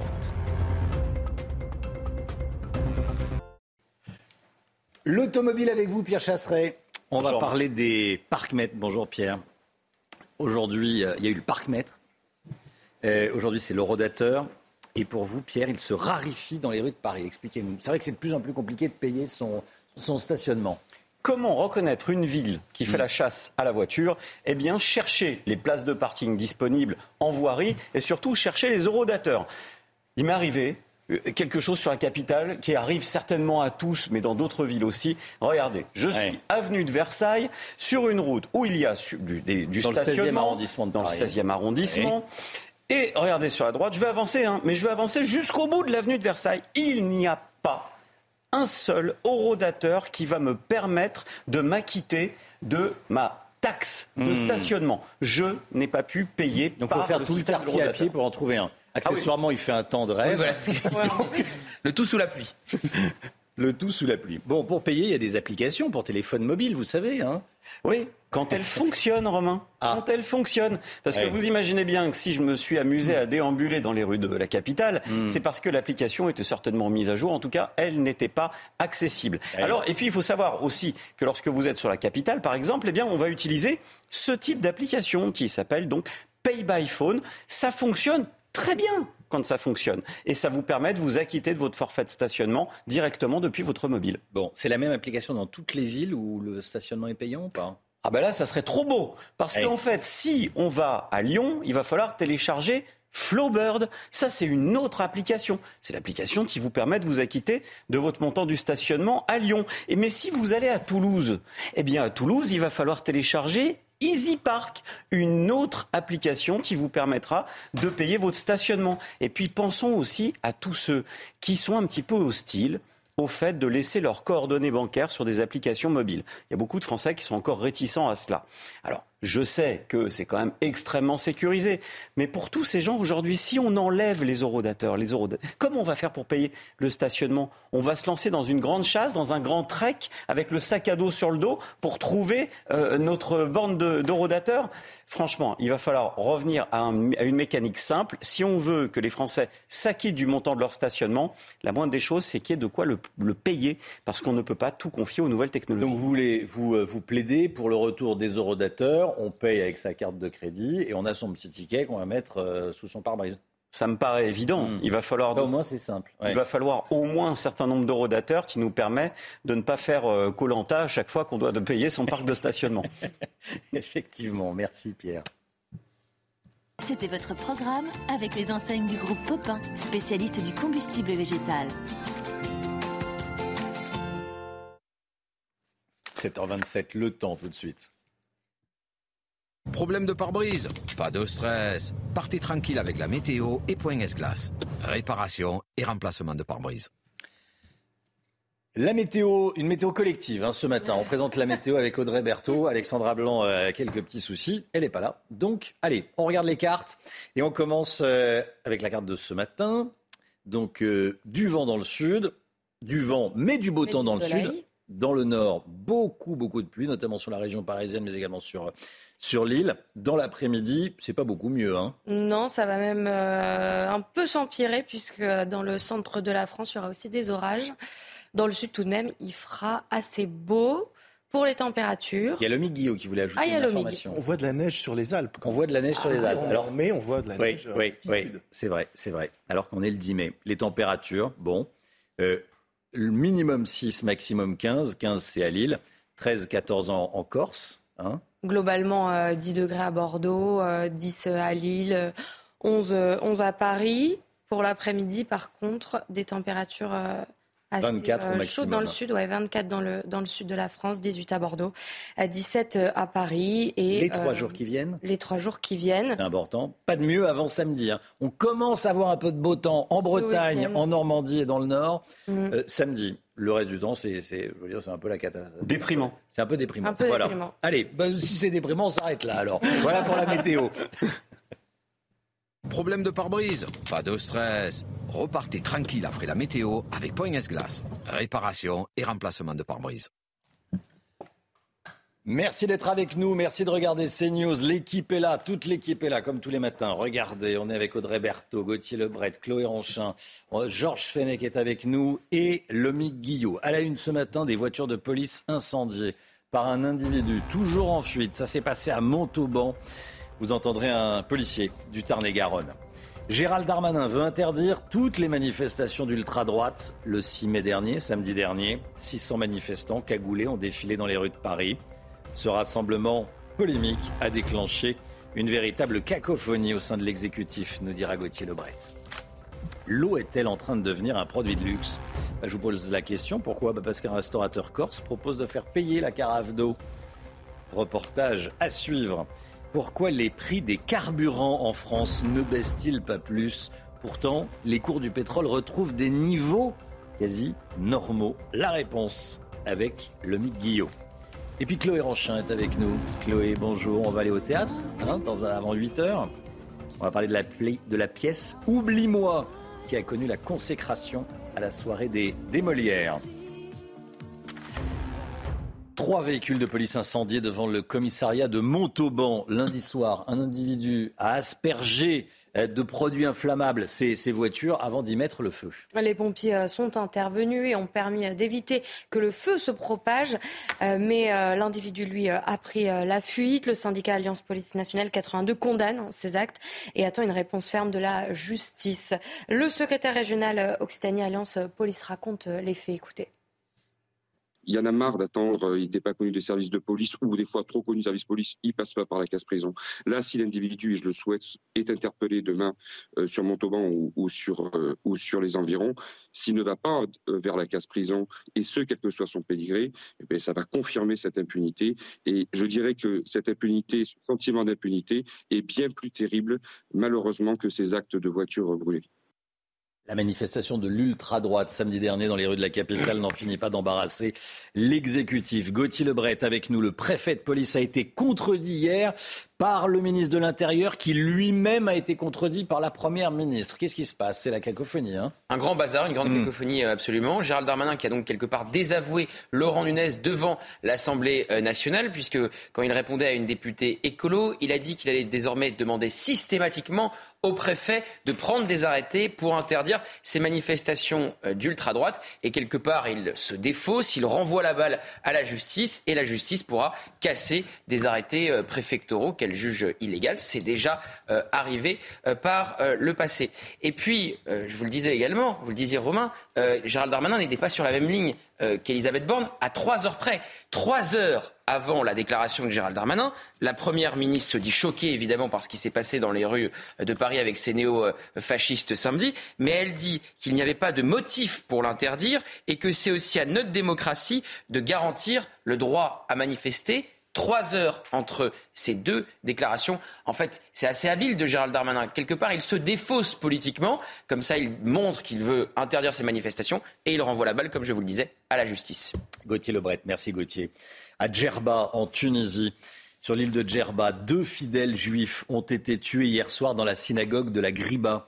Il s'agit d'un Tunisien de 30 ans et d'un Français de 42 ans. Des centaines de fidèles participaient au pèlerinage juif annuel de la Griba qui touchait à sa fin hier soir. Cette attaque a été perpétrée par un gendarme tunisien qui a également tué deux de ses collègues avant d'être abattu. Quatre personnes au total donc ont perdu la vie, dont un Français. Cette synagogue est la plus ancienne d'Afrique. Elle avait déjà été visée en 2002 par un attentat suicide au camion piégé qui avait fait 21 morts il y a donc plus de, plus de 20 ans. Un journaliste français tué en Ukraine, Arman Soldin, il travaillait pour l'AFP. Il a été mortellement touché hier lors d'une attaque de roquettes russes. Le bombardement a eu lieu vers 15h30, heure euh, française, dans l'est de l'Ukraine, à Bakhmut.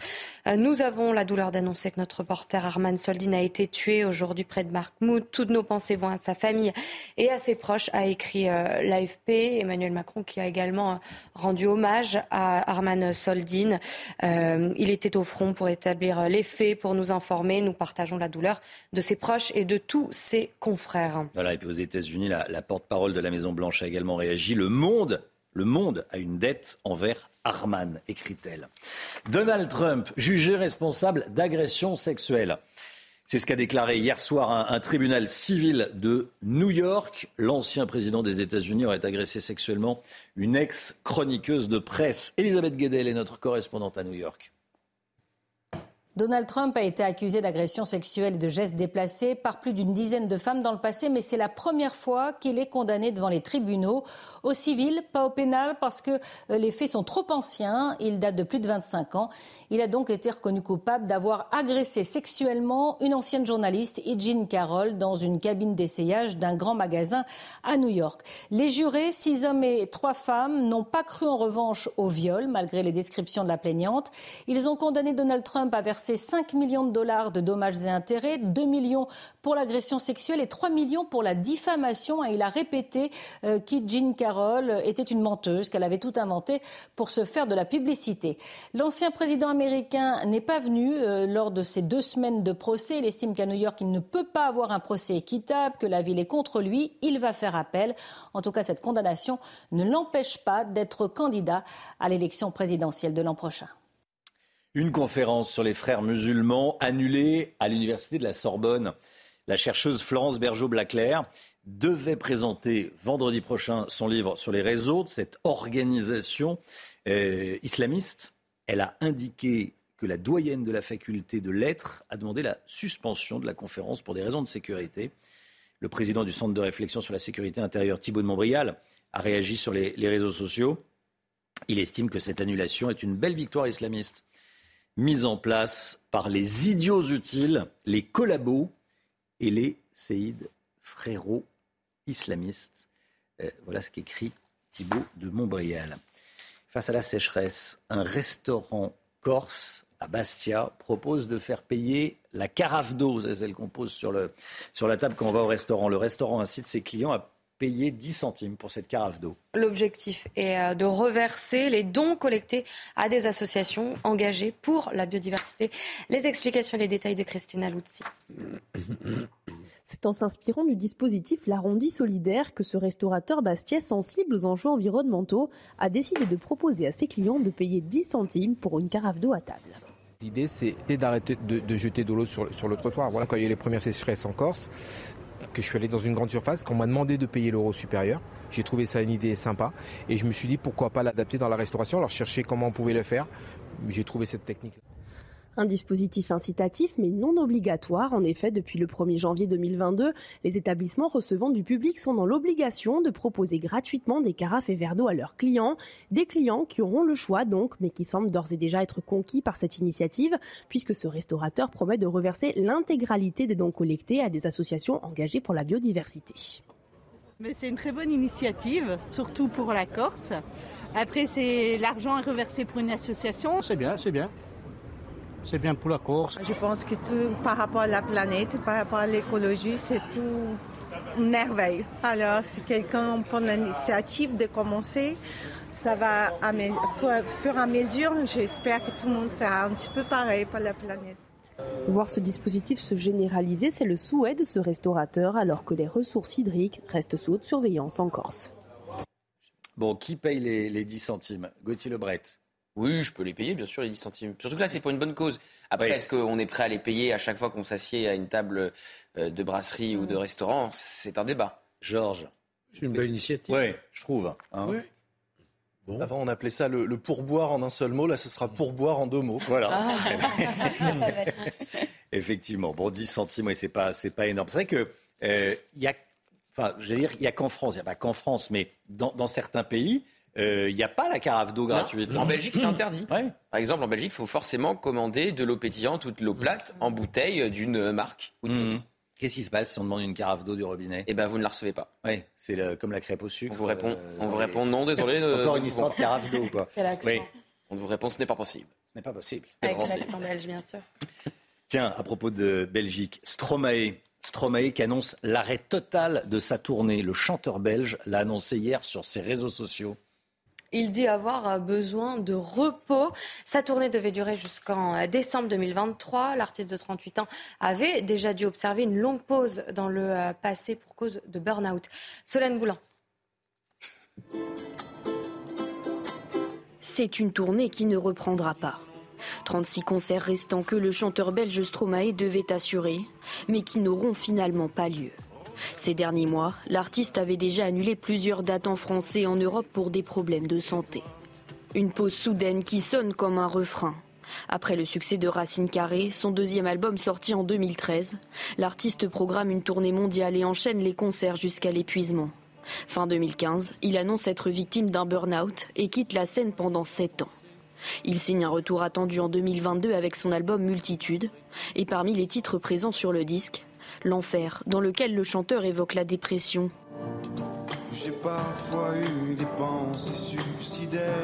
Comme un écho à ses propres tourments dont il ne guérit pas. Moi je pense qu'il mettait sa vie en danger en continuant. Bah, il fallait qu'il arrête absolument. Après, les conséquences, il va falloir les assumer. Elles vont être absolument colossales. Je vous dis, euh, ouais, il y a à peu près 800 000 tickets qui ont dû être vendus pour, euh, pour les 8 mois à venir, vous vous rendez compte On sait les conséquences. Et à la fois, la plus simple décision à prendre, c'est-à-dire le plus important, c'était qu'il soit en bonne santé et qu'il essaye de, de se remettre un jour sur pied.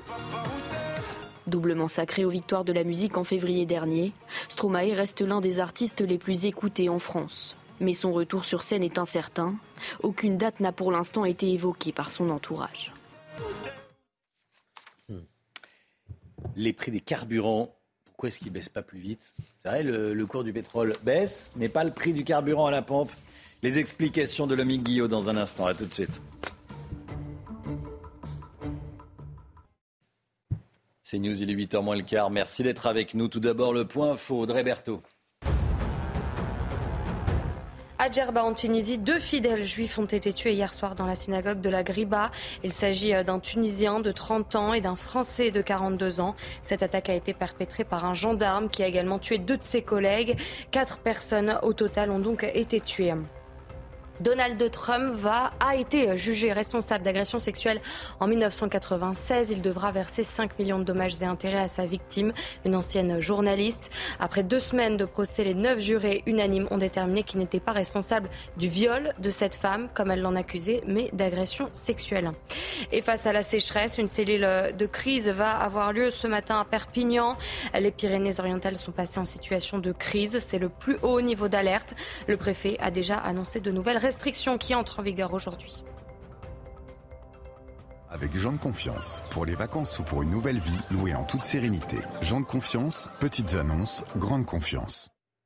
En France, les prix des carburants baissent moins vite qu'ailleurs en Europe, et ce alors que les cours du, pétrole, les cours du brut, retrouvent des niveaux quasi normaux. Comment ça s'explique, le mythe Guillaume? Oui, c'est vrai qu'on peut se poser la question, parce que les cours baissent, les prix ailleurs baissent, mais pas en France. Et c'est d'ailleurs pour ça qu'hier, invité euh, sur ce même plateau face à Laurence Ferrari, euh, Agnès Pannier-Runacher a demandé aux distributeurs de baisser plus vite les prix afin de refléter les cours euh, mondiaux du pétrole. Aujourd'hui, ces cours du pétrole brut, eh bien, ils oscillent autour de 70-75 dollars le baril, ce qui est leur niveau de février 2022, avant le déclenchement de la guerre en Ukraine, alors que ce même baril avait atteint les 140 dollars, le double, hein, en mars 2022. Et alors que le change est aujourd'hui plus favorable à l'euro, le prix du baril a été divisé par deux depuis le début de la guerre, mais les prix à la pompe, eux, eh bien, ils restent élevés et redescendent plus lentement que le cours du brut. Le prix moyen hors taxe à la pompe de samplon 95 en France a augmenté de 12,5% entre février 2022 et mai 2023. Il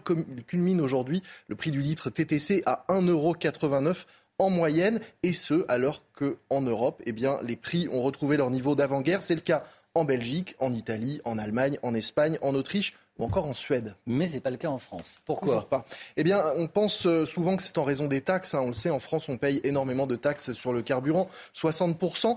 Mais non, ça ne vient pas de là, car même quand on regarde le prix hors taxe du carburant, nous sommes au-dessus de la moyenne européenne, 8 centimes de plus chez nous que chez nos voisins. C'est donc bien le signe euh, que ce sont les marges en réalité des, distributeurs qui ont euh, augmenté. L'explication qu'ils donnent, ces distributeurs, pour justifier cette hausse, c'est qu'en France, nous roulons surtout au samplon 95 E10 qui contient un peu plus de 8% de bioéthanol. Or, les prix de ce carburant d'origine végétale ont fortement augmenté en début d'année en suivant les cours des matières premières agricoles. Et pour les autres carburants eh bien pour le super éthanol, c'est logiquement la même chose. Hein. Le litre est aujourd'hui à près de 1,20€, alors qu'il dépasse très généralement la barre symbolique d'un euro. À l'inverse, il faut quand même noter que ces six derniers mois, le diesel est le seul carburant dont le prix baisse sensiblement en France. Il s'affiche en moyenne à 1,68€ le litre, en baisse de 8,69% au cours de ces 30 derniers jours et de 8% sur 6 mois, et ce alors que nous étions dépendants à plus de 30% des importations de gazole en provenance de Russie, comme quoi la hausse des prix du carburant n'est pas une fatalité. Les distributeurs ont de la marge, même des marges, hein, pour faire baisser les prix, euh, lorsqu'ils, alors qu'ils euh, on les soupçonne largement d'avoir augmenté et reconstitué leurs marges. Ils n'avaient pas augmenté les prix euh, de façon énorme au début de la guerre, ils avaient tenté de limiter la hausse, ils se rattrapent aujourd'hui, et c'est là-dessus que le gouvernement notamment veut agir. C'était votre programme avec Jean de Confiance. Pour les vacances ou pour une nouvelle vie, louée en toute sérénité. Jean de Confiance, petites annonces, grande confiance. Emmanuel Macron veut parler à la France du Rassemblement national. On en parle, nous, dans, un instant, avec euh, Paul Sugy, la politique. Bon réveil à tous, à tout de suite. Rendez-vous avec Sonia Mabrouk dans Midi News, du lundi au jeudi, de midi à 14h. La politique avec vous, Paul Sugy. Bonjour Paul. Bonjour Romain. Emmanuel Macron et son gouvernement sont sur tous les fronts à la fois. On ne compte plus les annonces qui se succèdent à un rythme effréné ces derniers jours. Et ce matin, je voulais vous poser cette question, Paul. Est-ce qu'au fond, le but de tout ceci n'est pas de parler de nouveau aux électeurs du Rassemblement national? C'est difficile de vous donner tort, effectivement. L'analyse qui s'est imposée d'elle-même, c'est que, au fond, la grande gagnante de cette séquence euh, sur les retraites, c'était Marine Le Pen. Euh, elle avait tiré son épingle du jeu euh, au milieu de la contestation sociale et politique. alors, certes, la majorité a bien essayé d'abord de la rediaboliser un petit peu. C'est ce qu'on a vu lorsque, par exemple, même Emmanuel Macron s'est embarré un peu outrancièrement de cette affaire de croûte vandalisée au, palais de Tokyo. Et puis aussi, ils ont essayé, comme à leur habitude, d'accuser les insoumis de faire la courte échelle au Rassemblement national. Reste que ces fils celles-là sont usées et que donc le président et sa première ministre le savent. Pour parler au nombre grandissant de Français qui pensent que Marine Le Pen a raison, eh bien, il faut cesser d'avoir tort à leurs yeux. Alors, Emmanuel Macron et Elisabeth Borne et tous les ministres s'échinent donc à parler à cette France de Marine Le Pen, celle à la fois des couches populaires déclassées et des classes moyennes qui craignent un jour de l'être. Et donc, c'est une France, par exemple, qui n'est pas hostile à l'impôt sur le principe, mais qui veut en avoir pour son argent. D'où ce que fait Gabriel Attal pour essayer de rendre plus lisibles les finances publiques. C'est une France aussi qui a peur de payer pour les autres, d'où le travail euh, de Gabriel Attal, de Bruno Le Maire sur les fraudes fiscales, fraudes sociales. Euh, c'est une France qui souffre d'un service public en panne ou d'un service public inaccessible. C'est le travail, le chantier que lance Elisabeth Borne euh, ces jours-ci. C'est une France encore qui attend un nouveau souffle économique et industriel. C'est le thème des annonces que va faire Emmanuel Macron ces prochains jours. Sauf que Paul, vous oubliez un, sujet majeur pour la France du Rassemblement national, c'est l'immigration. Bah oui, Romain, difficile de mettre cette France-là dans sa poche si l'on passe à côté de la première et de la plus fondamentale des inquiétudes de ces Français. D'ailleurs, Olivier Véran est allé en faire le constat lui-même au Danemark. Si on veut faire baisser euh, la droite radicale, l'extrême droite, eh bien, il faut s'emparer, même lorsque l'on a un gouvernement euh, de gauche ou de centre-gauche, il faut s'emparer de cette question centrale de l'immigration. D'autant que cette France-là se gausse des échecs à répétition euh, de Gérald Darmanin. Encore récemment à Mayotte, s'est fait humilier comme il l'a été déjà par les passagers de l'Ocean Viking, comme il l'a été par l'imam Iqiyoussen qui a filé à son nez à sa barbe au, à l'été dernier. Donc dans ce contexte, le report de la loi immigration était une faute politique impardonnable. On ne pouvait pas se permettre de reporter le texte au calendrier grec.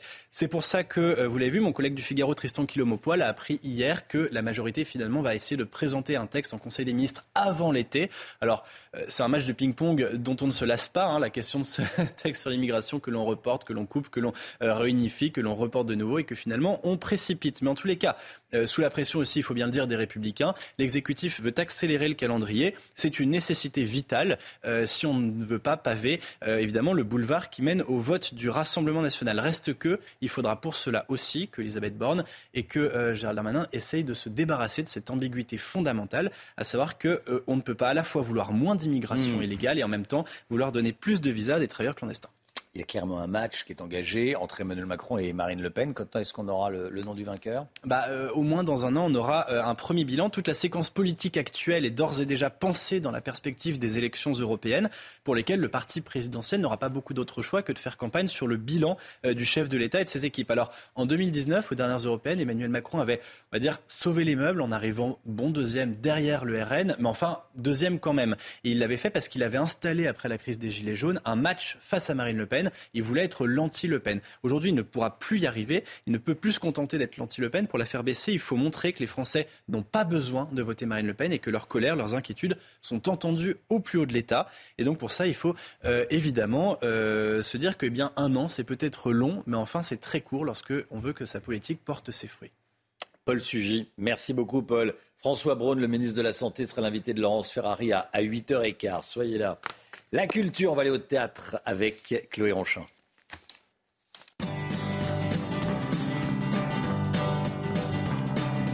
Vous regardez votre programme avec Picolinos.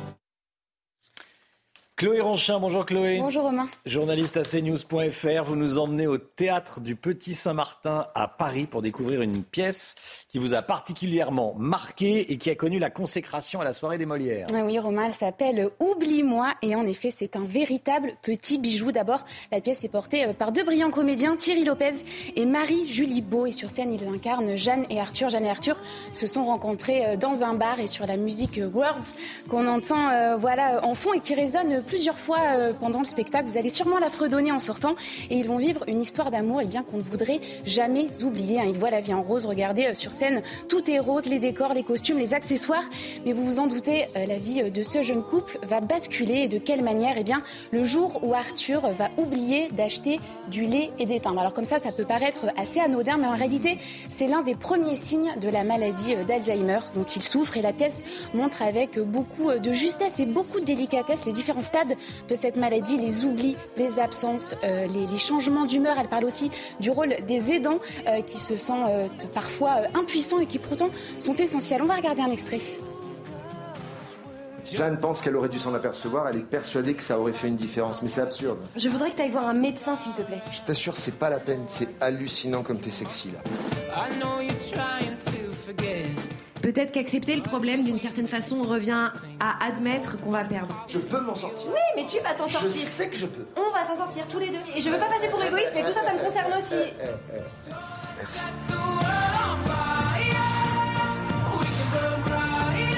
C'est comme s'il m'abandonnait, vous voyez Mais oui, oui, ça va aller très bien, ça va aller. Regarde-moi. Je suis là. Oublie-moi, voilà, c'est une pièce qui, qui parle déjà à beaucoup de monde, qui est déjà une valeur sûre, hein, Chloé. oui, oui, complètement. Oublie-moi a même reçu quatre récompenses lors des Molières 2023. Un meilleur spectacle du privé, meilleure mise en scène. Les acteurs ont également reçu les Molières de la meilleure comédienne et du meilleur comédien. Et c'est complètement mérité, hein, parce que tout sonne juste dans cette pièce. Euh, et si je vous en parle aujourd'hui, c'est parce qu'elle a été prolongée jusqu'au 27 mai. Et si vous ne l'avez pas encore vue, hein, je vous conseille vivement d'aller au théâtre du Petit Saint-Martin pour la découvrir. Mais prévoyez un mouchoir, hein, parce qu'on passe par toutes les émotions. On rit, on pleure, un peu, beaucoup parfois. Et croyez-moi, euh, cette pièce, on y repense longtemps après l'avoir vue. c'est la question que j'allais vous poser. Est-ce que c'est sourieux ça, ça, a l'air léger comme ça, parce que c'est tout rose et que les, les, euh, les, les, acteurs, je vois les, les extraits, là, un bondissent sur la scène. La musique Words, c'est Words, c'est un peu disco, bon, c'est plutôt souriant. Mais le sujet est extrêmement lourd. Le sujet est lourd, le sujet est grave, mais il n'y a pas de pathos. C'est vraiment euh, authentique. Et euh, il y a beaucoup d'humour malgré tout, parce que Arthur fait des bonnes blagues uniquement jusqu'au, enfin, c'est jusqu'au 27 mai. ça ira peut-être en région, non Pardon? Ça ira peut-être en région? Oui, tout à fait. Oui, d'accord. Merci beaucoup, Chloé.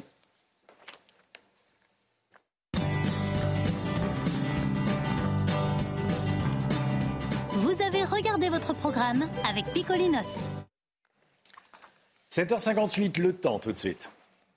Problème de pare-brise? Pas de stress. Partez tranquille avec la météo et Point S-Glace. Réparation et remplacement de pare-brise.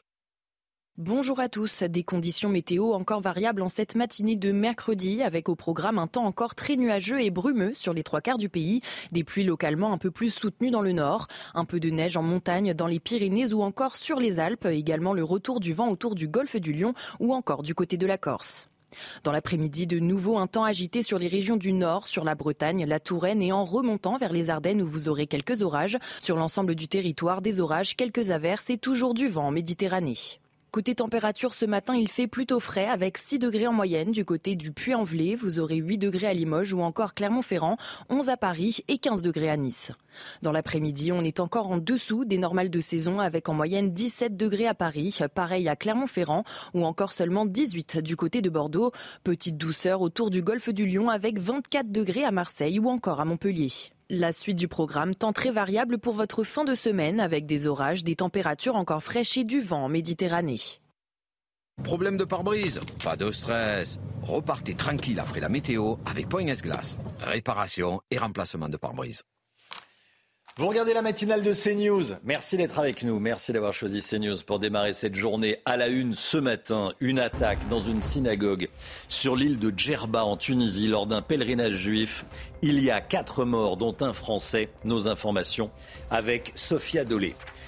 Une nouvelle date pour le projet de loi immigration. Le gouvernement va finalement le présenter en juillet, nous dira Gauthier Lebret. A tout de suite, Gauthier. Gérald Darmanin veut interdire toutes les manifestations d'ultra-droite. Le 6 mai dernier samedi dernier, 600 manifestants cagoulés ont défilé dans les rues de Paris. On est avec Georges Fenech. Comment fait-on pour interdire a priori une manifestation avant qu'elle n'ait lieu donc?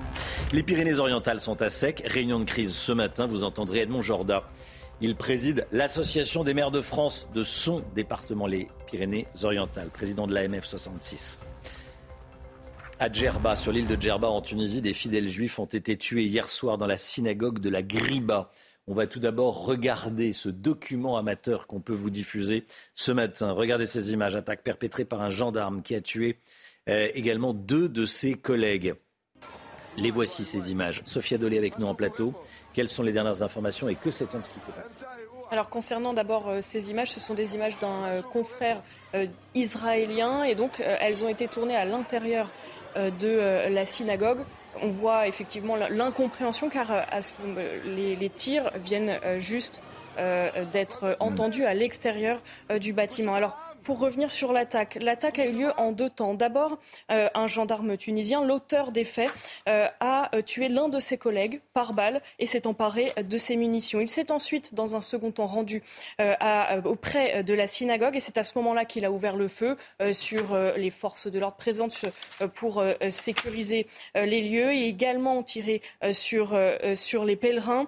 Selon les autorités tunisiennes, deux pèlerins ont été tués au moment de la fusillade, Tunisien âgé euh, de 30 ans et un Français âgé euh, de 42 ans. Quatre autres personnes euh, ont été blessées durant les échanges de coups de feu. Un autre gendarme a également été tué et cinq autres ont été blessés. L'assaillant, lui, a été abattu. Le bilan est donc de quatre morts et de neuf blessés. Les autorités sont actuellement en train d'enquêter pour euh, euh, connaître plus en détail les motivations de cette attaque. Et il faut savoir également que le ministère des Affaires étrangères français a ouvert une cellule de crise. Sophia Dolly, merci beaucoup Sophia. Nouveau revirement du gouvernement sur le projet de loi immigration. Finalement, Elisabeth Borne veut un projet de loi immigration qui sera présenté en juillet et non plus à l'automne. Gauthier Lebret, comment ça se fait? Pourquoi ce changement? Alors présenté en juillet effectivement en Conseil des ministres, je vous rappelle qu'il y a à peine quelques semaines, Elisabeth Borne nous annonçait qu'on ne parlerait plus de ce projet de loi immigration avant l'automne. Donc hier, elle a réuni euh, Gérald Darmanin et deux autres ministres et elle a demandé à son ministre de l'Intérieur de présenter donc dès euh, le mois de juillet, avant euh, l'été, ce projet de loi immigration. Pourquoi euh, ce revirement? Parce qu'il y a une pression, en fait, mise par les républicains qui vont déposer deux propositions de loi. Ils doivent les détailler au début du mois de juin. Ils coupaient quelque part l'herbe sous le pied euh, eh bien, à la majorité. Et donc, euh, le gouvernement veut éviter de se faire griller la priorité euh, par les LR. Les LR, ils ont été très vexés. Parce qu'au moment de reculer, Elisabeth Borne a dit qu'il n'y avait pas de majorité absolue, ça c'est certain, à l'Assemblée nationale, mais elle a mis la faute sur les républicains qui ne voulaient pas, comme sur les retraites, trouver une majorité avec le gouvernement et avec justement les députés Renaissance, Modem, etc. Et donc, effectivement, euh, la priorité était, étant grillée euh, par les Républicains, Elisabeth Borne fait le choix d'accélérer. Mais euh, là où le bas blesse, c'est que Elisabeth Borne, elle ne peut pas droitiser son texte. Parce que si elle fait le choix de droitiser son texte pour aller séduire justement les LR, alors en plus, ça paraît encore plus improbable d'aller séduire le RN, elle perdrait, elle perdrait l'aile gauche de sa majorité, tenue par l'influent Sacha Houlier, président de la commission euh, des lois. Et en plus, Sacha Houlier, il est rentré en confrontation frontale avec Gérald Darmanin sur la future loi anti-casseurs. Gérald Darmanin veut une nouvelle loi anti-casseurs. Sacha Houlier, il a répondu, ça ne sert à rien, c'est inutile. Donc euh, le gouvernement va tenter de trouver une majorité un mois de concertation, un mois de concertation va débuter pour essayer de trouver cette majorité. Bonne chance à Gérald Darmanin, car c'est très loin d'être gagné. Gauthier Lebret, merci Gauthier. Euh, cette information euh, qu'on vous donne ce matin, je voulais y revenir. Une conférence sur les frères musulmans a été annulée, reportée à la Sorbonne, la chercheuse Florence Bergeau-Blaclair devait présenter vendredi prochain son livre sur les réseaux de l'organisation euh, frériste, donc les, frères musulmans, organisation islamiste. Elle a indiqué donc, euh, que la doyenne de la faculté a demandé la suspension de la conférence pour des raisons de sécurité. Paul Sugy, qu'est-ce que vous savez de, ce qui se passe à la Sorbonne? Oui, c'est pas clair cette histoire. C'est une conférence qui était prévue depuis plusieurs mois déjà, ça c'est important de le rappeler, parce que euh, la doyenne a téléphoné à Pierre-Henri Tavoyot, donc un enseignant de la Sorbonne, professeur de philosophie, qui était l'organisateur de cette conférence, qui doit se tenir dans le cadre d'un DU sur la laïcité. Il un DU téléphoné à un diplôme universitaire qui l'organise. Et donc, en fait, il y a tout un cycle hmm. de cours, et au milieu de chaque euh, séquence, il y a une conférence publique par mois. Il y avait celle de Florence Bergeau-Blaclair qui était prévue ce mois-ci. On a eu d'autres, Raïm Corset, etc. précédemment. En tous les cas, donc, euh, la doyenne a appelé Pierre-Henri Tavoyot vendredi alors que la conférence était prévue depuis des mois.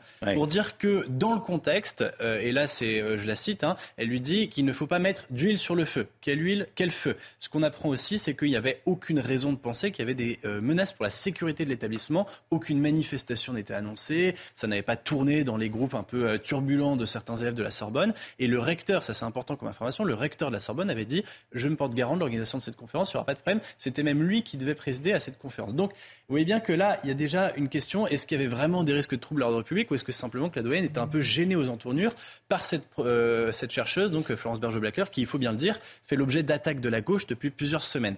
Et donc, pour s'en sortir, la doyenne dit eh bien, euh, on va reporter la conférence. À quelle date On ne sait pas. J'ai encore demandé hier soir à la direction de l'université, on ne me répond pas. Hmm. En tous les cas, les organisateurs aimeraient qu'elle soit reportée au mois prochain. Et donc, ils intervertiraient pour faire venir Jean-Michel Blanquer, qui devait intervenir en juin, ce vendredi. Et à la place, Florence Berger Claire parlerait au mois de juin. Pour l'instant, on n'a pas encore confirmation. Paul Sugy, merci beaucoup euh, Paul pour euh, toutes ces précisions. Le gouvernement veut interdire toutes les manifestations d'ultra-droite.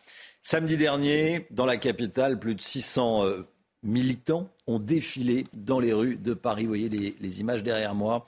des individus tout en noir et pour la plupart masqués, ce qui est totalement interdit. On ne, sort pas masqué dans, la rue, la loi l'interdit. Georges Fenech, comment est-ce qu'on fait pour interdire une manifestation a priori, avant qu'elle n'ait lieu? Une, interdiction systématique, euh, au prétexte que ce sont des mouvements d'ultra-droite ou d'extrême droite, contrevient, à mon sens, d'une part, à euh, la liberté de manifester, qui est garantie par euh, la hmm. Déclaration des droits de l'homme, et d'autre part, contrevient aussi au décret de 1935 qui a été reprise par la loi de 2012, qui consiste à dire une manifestation est libre, c'est un système déclaratif, sauf s'il y a, et là on l'examine au cas par cas, un risque de trouble à l'ordre public. On ne peut pas présupposer au départ qu'il y aura un trouble à l'ordre public. D'ailleurs, le préfet avait pris sa décision en considérant que les années précédentes, ce type de manifestation par ce mouvement n'avait posé aucun problème. Donc il y a de fortes chances pour que ces instructions ministérielles adressées à tous les préfets et qui aboutissent en plus à se défausser sur le juge sur l'appréciation du trouble l'ordre public, ça n'est pas son rôle, c'est le rôle du préfet.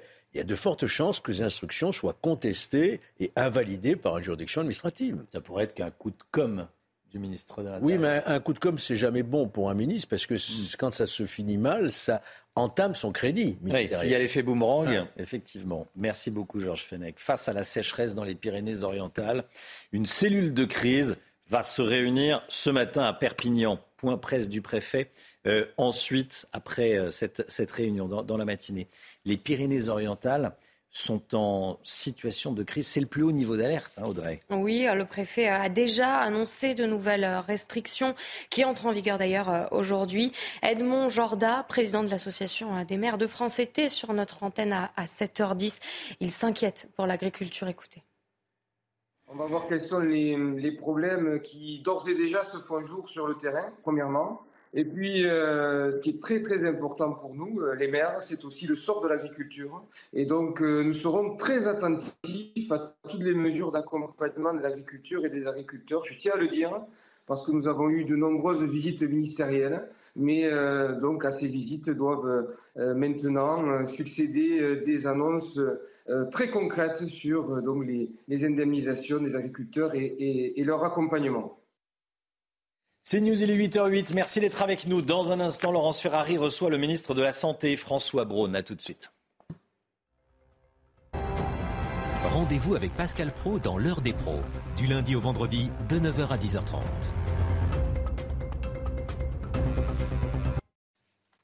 C'est News, il est 8h15. Bienvenue à tous. Bienvenue dans la matinale. Dans un instant, Laurence Ferrari, vous recevrez François Braun, le ministre de la Santé. Mais tout d'abord, c'est le point info avec Audrey Berthaud. Un journaliste français a été tué en Ukraine. Arman Soldin travaillait pour l'agence France Presse.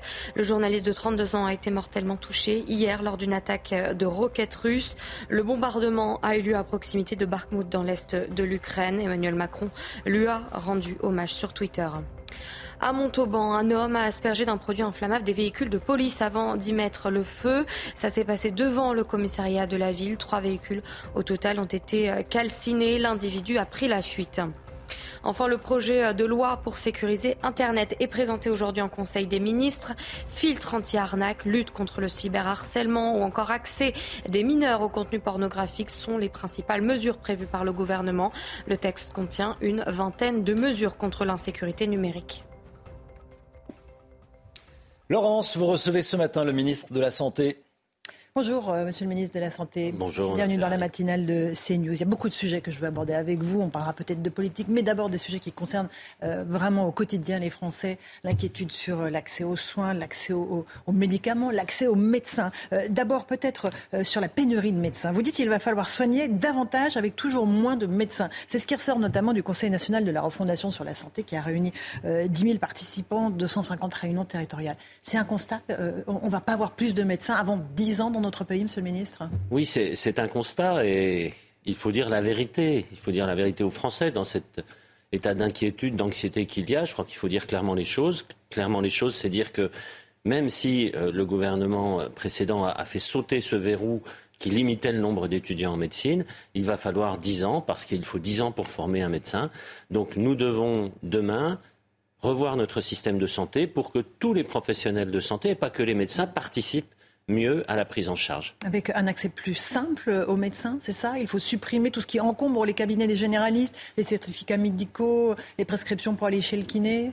Comme, euh, comme on n'aura pas plus de médecins demain, il faut donner plus de temps aux médecins pour soigner, pour faire ce pourquoi il est là.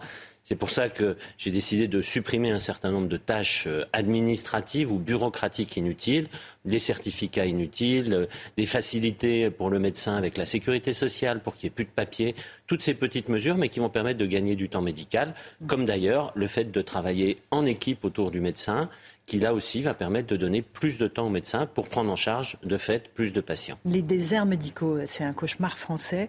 Euh, L'île de France constitue le premier désert médical français, la Seine-Saint-Denis en particulier. Comment faut-il faire? Est-ce qu'il faut euh, revenir sur la liberté d'installation des médecins? Malheureusement, je dirais que les déserts médicaux ne sont pas aujourd'hui qu'un cauchemar français.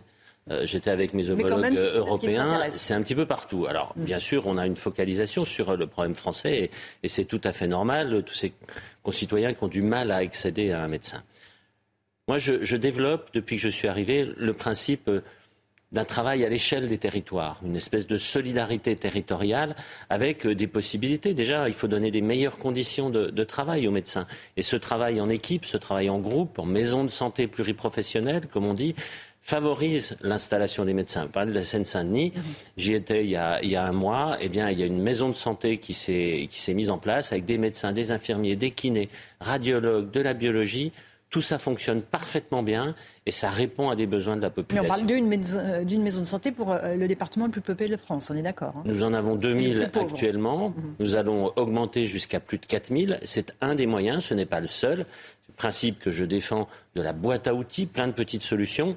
Seine-Saint-Denis, là aussi, ce que nous avons mis en place pour les patients malades chroniques, euh, on voit très bien que ça fonctionne. Surtout les malades chroniques de Seine-Saint-Denis qui n'avaient pas de médecin traitant, en trois mois, un quart d'entre eux ont déjà retrouvé un médecin traitant. Un quart, c'est peu, mais c'est déjà un premier pas. En trois mois, c'est déjà bien. Alors justement, vous nous présentez ce matin, euh, en exclusivité sur CNews, une carte de France qui montre la part des patients en affection longue durée qui euh, euh, qui n'ont pas de médecin traitant. C'est un chiffre qui est passé de 510 000 fin 2018 à 714 000 fin 2022. Emmanuel Macron a promis que tous ces patients qui ont une affection de longue durée auraient un médecin traitant d'ici la fin de l'année. Est-ce que vous tiendrez l'objectif?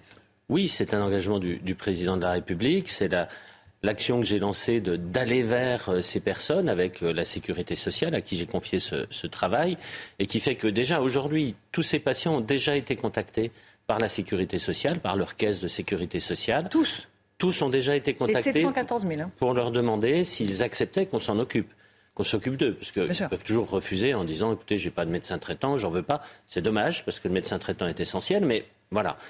Donc maintenant, nous sommes dans la phase où nous mettons en parallèle les propositions qui sont faites par les médecins sur les territoires, en disant moi je veux bien prendre un malade, deux malades, trois malades en plus, et les, patients qui cherchent un médecin traitant. Et je vous le disais, euh, en Seine-Saint-Denis, eh bien, le travail a commencé il y a trois mois, un petit peu avant les autres. Déjà un quart en trois mois, un quart des personnes sans médecin traitant, nous avons pu leur trouver un médecin traitant. Mais on cette, euh, cette carte, on la voit bien dans le centre du pays. C'est là, évidemment, qu'il y a les zones les plus difficiles d'accès pour euh, avoir un médecin. Cette carte est importante parce que cette carte fait partie du, du devoir de transparence que j'ai envers les Français. C'est l'état de la situation aujourd'hui. À partir du mois de juin, elle sera mise à jour tous les mois pour que les Français puissent voir concrètement que les actions que je mets en place, elles ont des résultats. Néanmoins, on ne va pas inventer le nombre de médecins et le faire augmenter d'un coup de baguette magique. Euh, encore une fois, est-ce qu'il faut euh, avoir une méthode plus proactive pour les inciter à, aller s'installer dans ces territoires? Il faut leur donner plus de temps. Je sais qu'il y a des, volontés de, de nombre important de parlementaires de faire de la coercition, c'est-à-dire d'imposer l'installation. Mais soyons réalistes un moment il y a plus de 80% du territoire français qui est en, désert médical. On ne va pas avoir plus de médecins qui vont sortir par un coup de baguette magique. Je vous parlais tout à l'heure de, vérité vis-à-vis des Français. C'est ça. On va les mettre où? Comment on va choisir? Quels sont les critères? Non. Il faut, et je travaille dans le cadre du CNR Santé avec les élus des territoires, territoire par territoire, pour construire des solutions, pour être plus attractifs et faire revenir les médecins, les jeunes médecins ne, sont pas contre d'aller s'installer dans des territoires plus ruraux ou plus désertiques, entre guillemets. Pendant quelques années même définitivement, il faut leur donner des bonnes conditions d'installation. Il faut aussi euh, bah, qu'il y ait des, conditions de transport, du travail pour leur conjoint ou leur conjointe. Bref, qu'il y ait un, écosystème autour d'eux qui, permette cette installation. Il n'y a pas que les médecins, il y a aussi tous les soignants autour. Euh, je pense aux infirmiers. Il y a un plan infirmier qui est en préparation. Parce que là aussi, il y a un problème de formation, de recrutement euh, des, élèves infirmiers, c'est bien cela? Oui, alors le, métier d'infirmier est un métier extraordinaire. On a d'ailleurs la, journée internationale en mhm. fin de semaine euh, des, infirmiers et infirmières. C'est la profession la plus demandée sur Parcoursup. Plus de 90 000 jeunes veulent tous les ans être infirmiers. Alors nous avons augmenté le, nombre de places. Sommes à à peu près 38 000 places, hein, 20% de plus en, trois ans, c'est quand même important. Mais là, je, peux vous dire que demain, il y a euh, des chiffres qui vont sortir d'une enquête qui a été faite par le ministère, par un service du ministère, qui montre, et c'est ça qui m'inquiète, que 10% des infirmiers quittent leurs études pendant la première année. Pourquoi?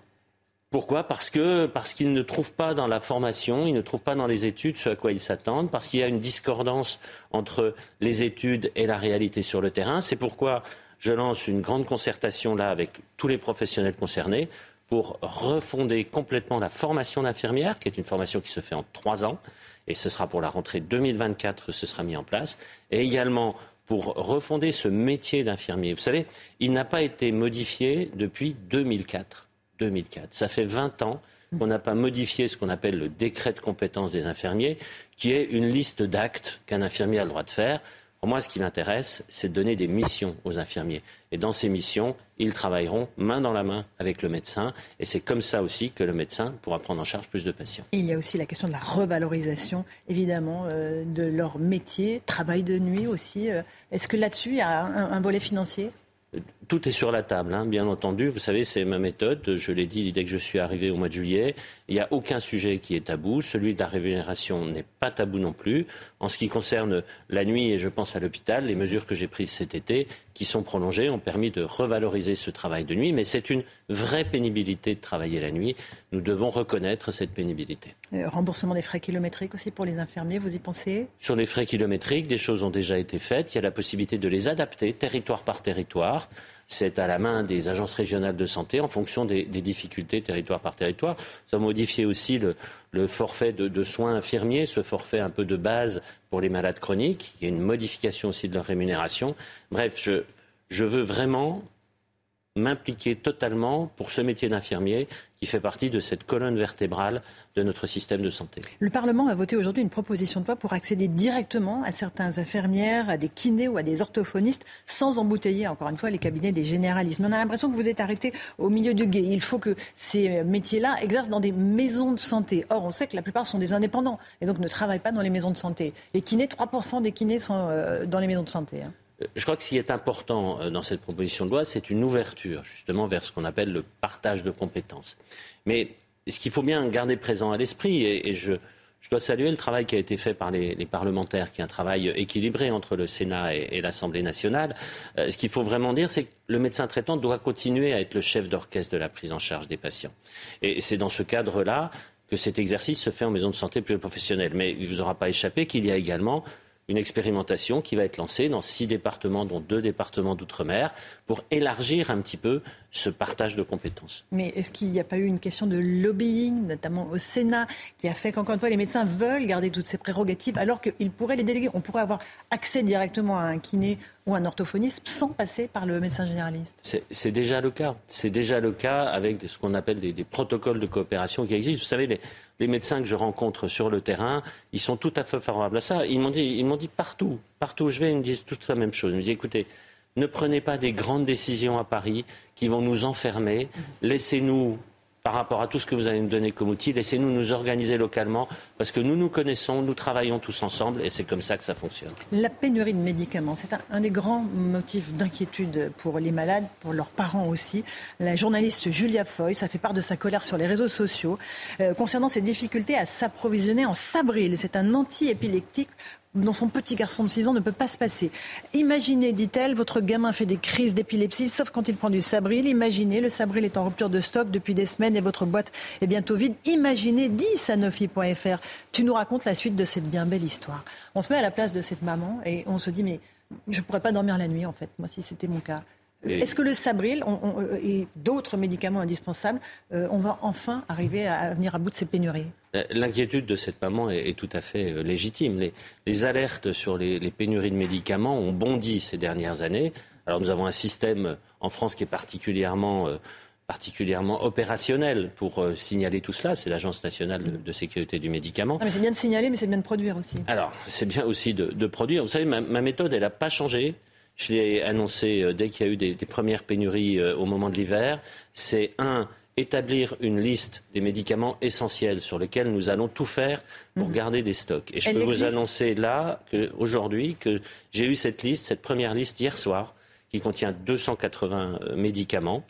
Elle va être encore un petit peu ajustée. Dans ces 280 médicaments, les, téléspectateurs reconnaîtront bien sûr des médicaments dont on a déjà parlé, l'insuline, les anti-inflammatoires, l'amoxicilline, le paracétamol et ce fameux Sabril qui fait partie de cette liste de médicaments. Et puis, un plan de, de prévision pour l'hiver prochain, puisque l'hiver arrive tous les ans, on a tous les ans besoin des mêmes médicaments. Enfin, un plan plus d'urgence lorsqu'il y a une rupture brutale. Mais en ce qui concerne euh, ce Sabril, pour euh, essayer de rassurer un petit peu euh, les personnes qui sont concernées et cette maman. Je peux vous dire qu'il y a effectivement des difficultés aujourd'hui pour obtenir la, forme pédiatrique, qui est une forme en granulé. La forme en comprimé est toujours disponible. Mais en l'occurrence, les hôpitaux et l'assistance publique des hôpitaux de Paris disposent de stocks. Et bien sûr, nous ne laisserons personne comme ça euh, mhm. dans la nature sans un traitement qui est effectivement indispensable. Ce n'est pas ce que dit cette maman. Elle dit qu'elle est traitée à l'hôpital Necker à Paris, qui est absolument excellent. Elle dit il n'y a pas de stock euh, à Necker. Comment est-ce qu'on fait la semaine prochaine? Voilà, tout simplement. Alors, j'ai vu bien entendu ce, signal. Euh, d'alerte. J'ai contacté dès hier soir le directeur général de l'assistance publique des hôpitaux de Paris qui m'a confirmé que l'assistance publique disposait de ce médicament. Simplement, vous savez, dans les hôpitaux, il y a des médicaments qui peuvent revendre et d'autres pas. Euh, c'est-à-dire actuellement, c'est-à-dire redonner ce qu'on appelle une dispensation, mmh. redonner à des gens sur ordonnance. Mmh. Pour l'instant, le Sabri n'en fait pas partie, et bien entendu, si cette, cette rupture de stock se confirmait, euh, je ferai ce qu'il faut pour que l'on puisse obtenir également ce médicament à l'hôpital. Euh, est-ce que la, la clé, c'est pas le prix des médicaments? Est-ce que vous dites, en fait, les labos n'ont pas vraiment intérêt à produire ces médicaments parce qu'ils sont pas assez chers? C'est ça, c'est la loi du marché, même sur la santé de nos enfants? C'est malheureusement l'explication qui est donnée systématiquement par les laboratoires. Et je vous disais que j'étais avec mes collègues européens euh, vendredi dernier, et ils disent la même chose dans tous les pays européens alors que les prix ne sont pas les mêmes. Je crois qu'à un moment donné, il faut avoir une politique française de souveraineté, c'est ce que veut le président de la République hein, dans France 2030, mais aussi une politique européenne. Et c'est ce que nous avons travaillé vendredi avec d'abord plus de transparence qui est exigée au niveau des, laboratoires pharmaceutiques sur leur euh, production, une solidarité européenne, quand quelqu'un a des stocks, il peut aider les autres qui n'ont pas de stock, et l'élaboration d'une liste européenne de ces médicaments, justement, ces médicaments essentiels, pour que l'on garantisse leur production pour nous en France, mais également en Europe. Et euh, nous sommes la France avec 18 autres pays de l'Union à suivre et à, porter une proposition de, mon collègue belge justement sur une, loi sur ces pénuries de médicaments qui s'apparente à, la loi qui a été prise au niveau européen sur les matières premières essentielles. Encore un mot du plan anti-tabac. Il y en a un qui est en préparation. Euh, le Comité national de lutte contre le tabagisme propose d'interdire la vente de tabac aux moins de 21 ans. Vous êtes pour? Le médecin que vous êtes est pour? Le médecin que je suis est pour tout ce qui limitera euh, l'utilisation du tabac qui tue encore 75 000 personnes par, euh, par an. Donc interdiction pour les moins de 21 ans? Je ne suis pas certain que ce soit la solution euh, miracle et que ça réponde à tous les problèmes. On voit des jeunes pour lesquels euh, la, vente de tabac est interdite, qui se procurent du tabac. Et puis on voit surtout des dérives dans les consommations. Je pense en particulier à, ces puffs, là, ces, ces espèces de trucs jetables là, qui peuvent contenir de la nicotine. Là, par contre, on a une action aussi à conduire qui est importante. Les interdire, ces puffs, justement? Oui, je suis, euh, je suis favorable à leur, euh, à leur interdiction parce que nous avons la preuve qu'ils entraînent les jeunes vers le tabagisme et c'est au niveau des plus jeunes maintenant, malheureusement au niveau vraiment des plus jeunes au collège qu'il faut commencer à agir. Euh, François Braun, vous faites partie d'un gouvernement qui est impopulaire, avec un président impopulaire. Il était seul sur les Champs-Élysées le 8 mai. Il a euh, remonté cette avenue pour euh, aller raviver la flamme du soldat inconnu absolument seul. Est-ce que vos déplacements sur le terrain sont l'objet d'inquiétude pour vous? Vous serez à Besançon et à Belfort dans les prochains jours. Vous avez peur des casseroles Vous avez peur des Français ou pas? Pas du tout. Pas du tout. Et, ma méthode, elle est euh, d'aller sur le terrain. Vous le savez, c'est ce que je fais deux à trois fois par semaine. Je me déplace. Maintenant, je comprends l'anxiété qu'il y a dans notre, dans notre société. Ce, n'est pas simplement les retraites. Euh, je comprends bien l'inquiétude dont vous parliez tout à l'heure d'avoir un médecin traitant. Ça en fait partie. Euh, j'en prends ma part et je vais, chaque fois que les gens l'acceptent, discuter avec eux sur le terrain, discuter y compris avec ceux qui, qui tapent dans des casseroles, lorsqu'ils veulent bien euh, m'écouter et, discuter cinq minutes. En tout cas, je crois qu'il faut comprendre cette anxiété des Français et il faut agir. Ma ligne est, toujours claire, c'est toujours la même, c'est lutter contre toutes ces inégalités d'accès à la santé et je continuerai. Bien sûr, mais vous avez dû sortir par la, porte de sortie de secours un jour quand vous visitiez une maison de santé parce qu'il y avait trop de manifestants. oui, enfin bon, voilà, par une, entrée dérobée pour éviter les. On a l'impression que ce gouvernement a peur des Français et les écarte systématiquement. Moi, ma, stratégie ou ma méthode, elle est extrêmement claire. Je vais systématiquement au contact des manifestants et je l'ai fait dans, dans plusieurs de mes déplacements, sauf si les services de sécurité considèrent qu'il ne faut pas le faire.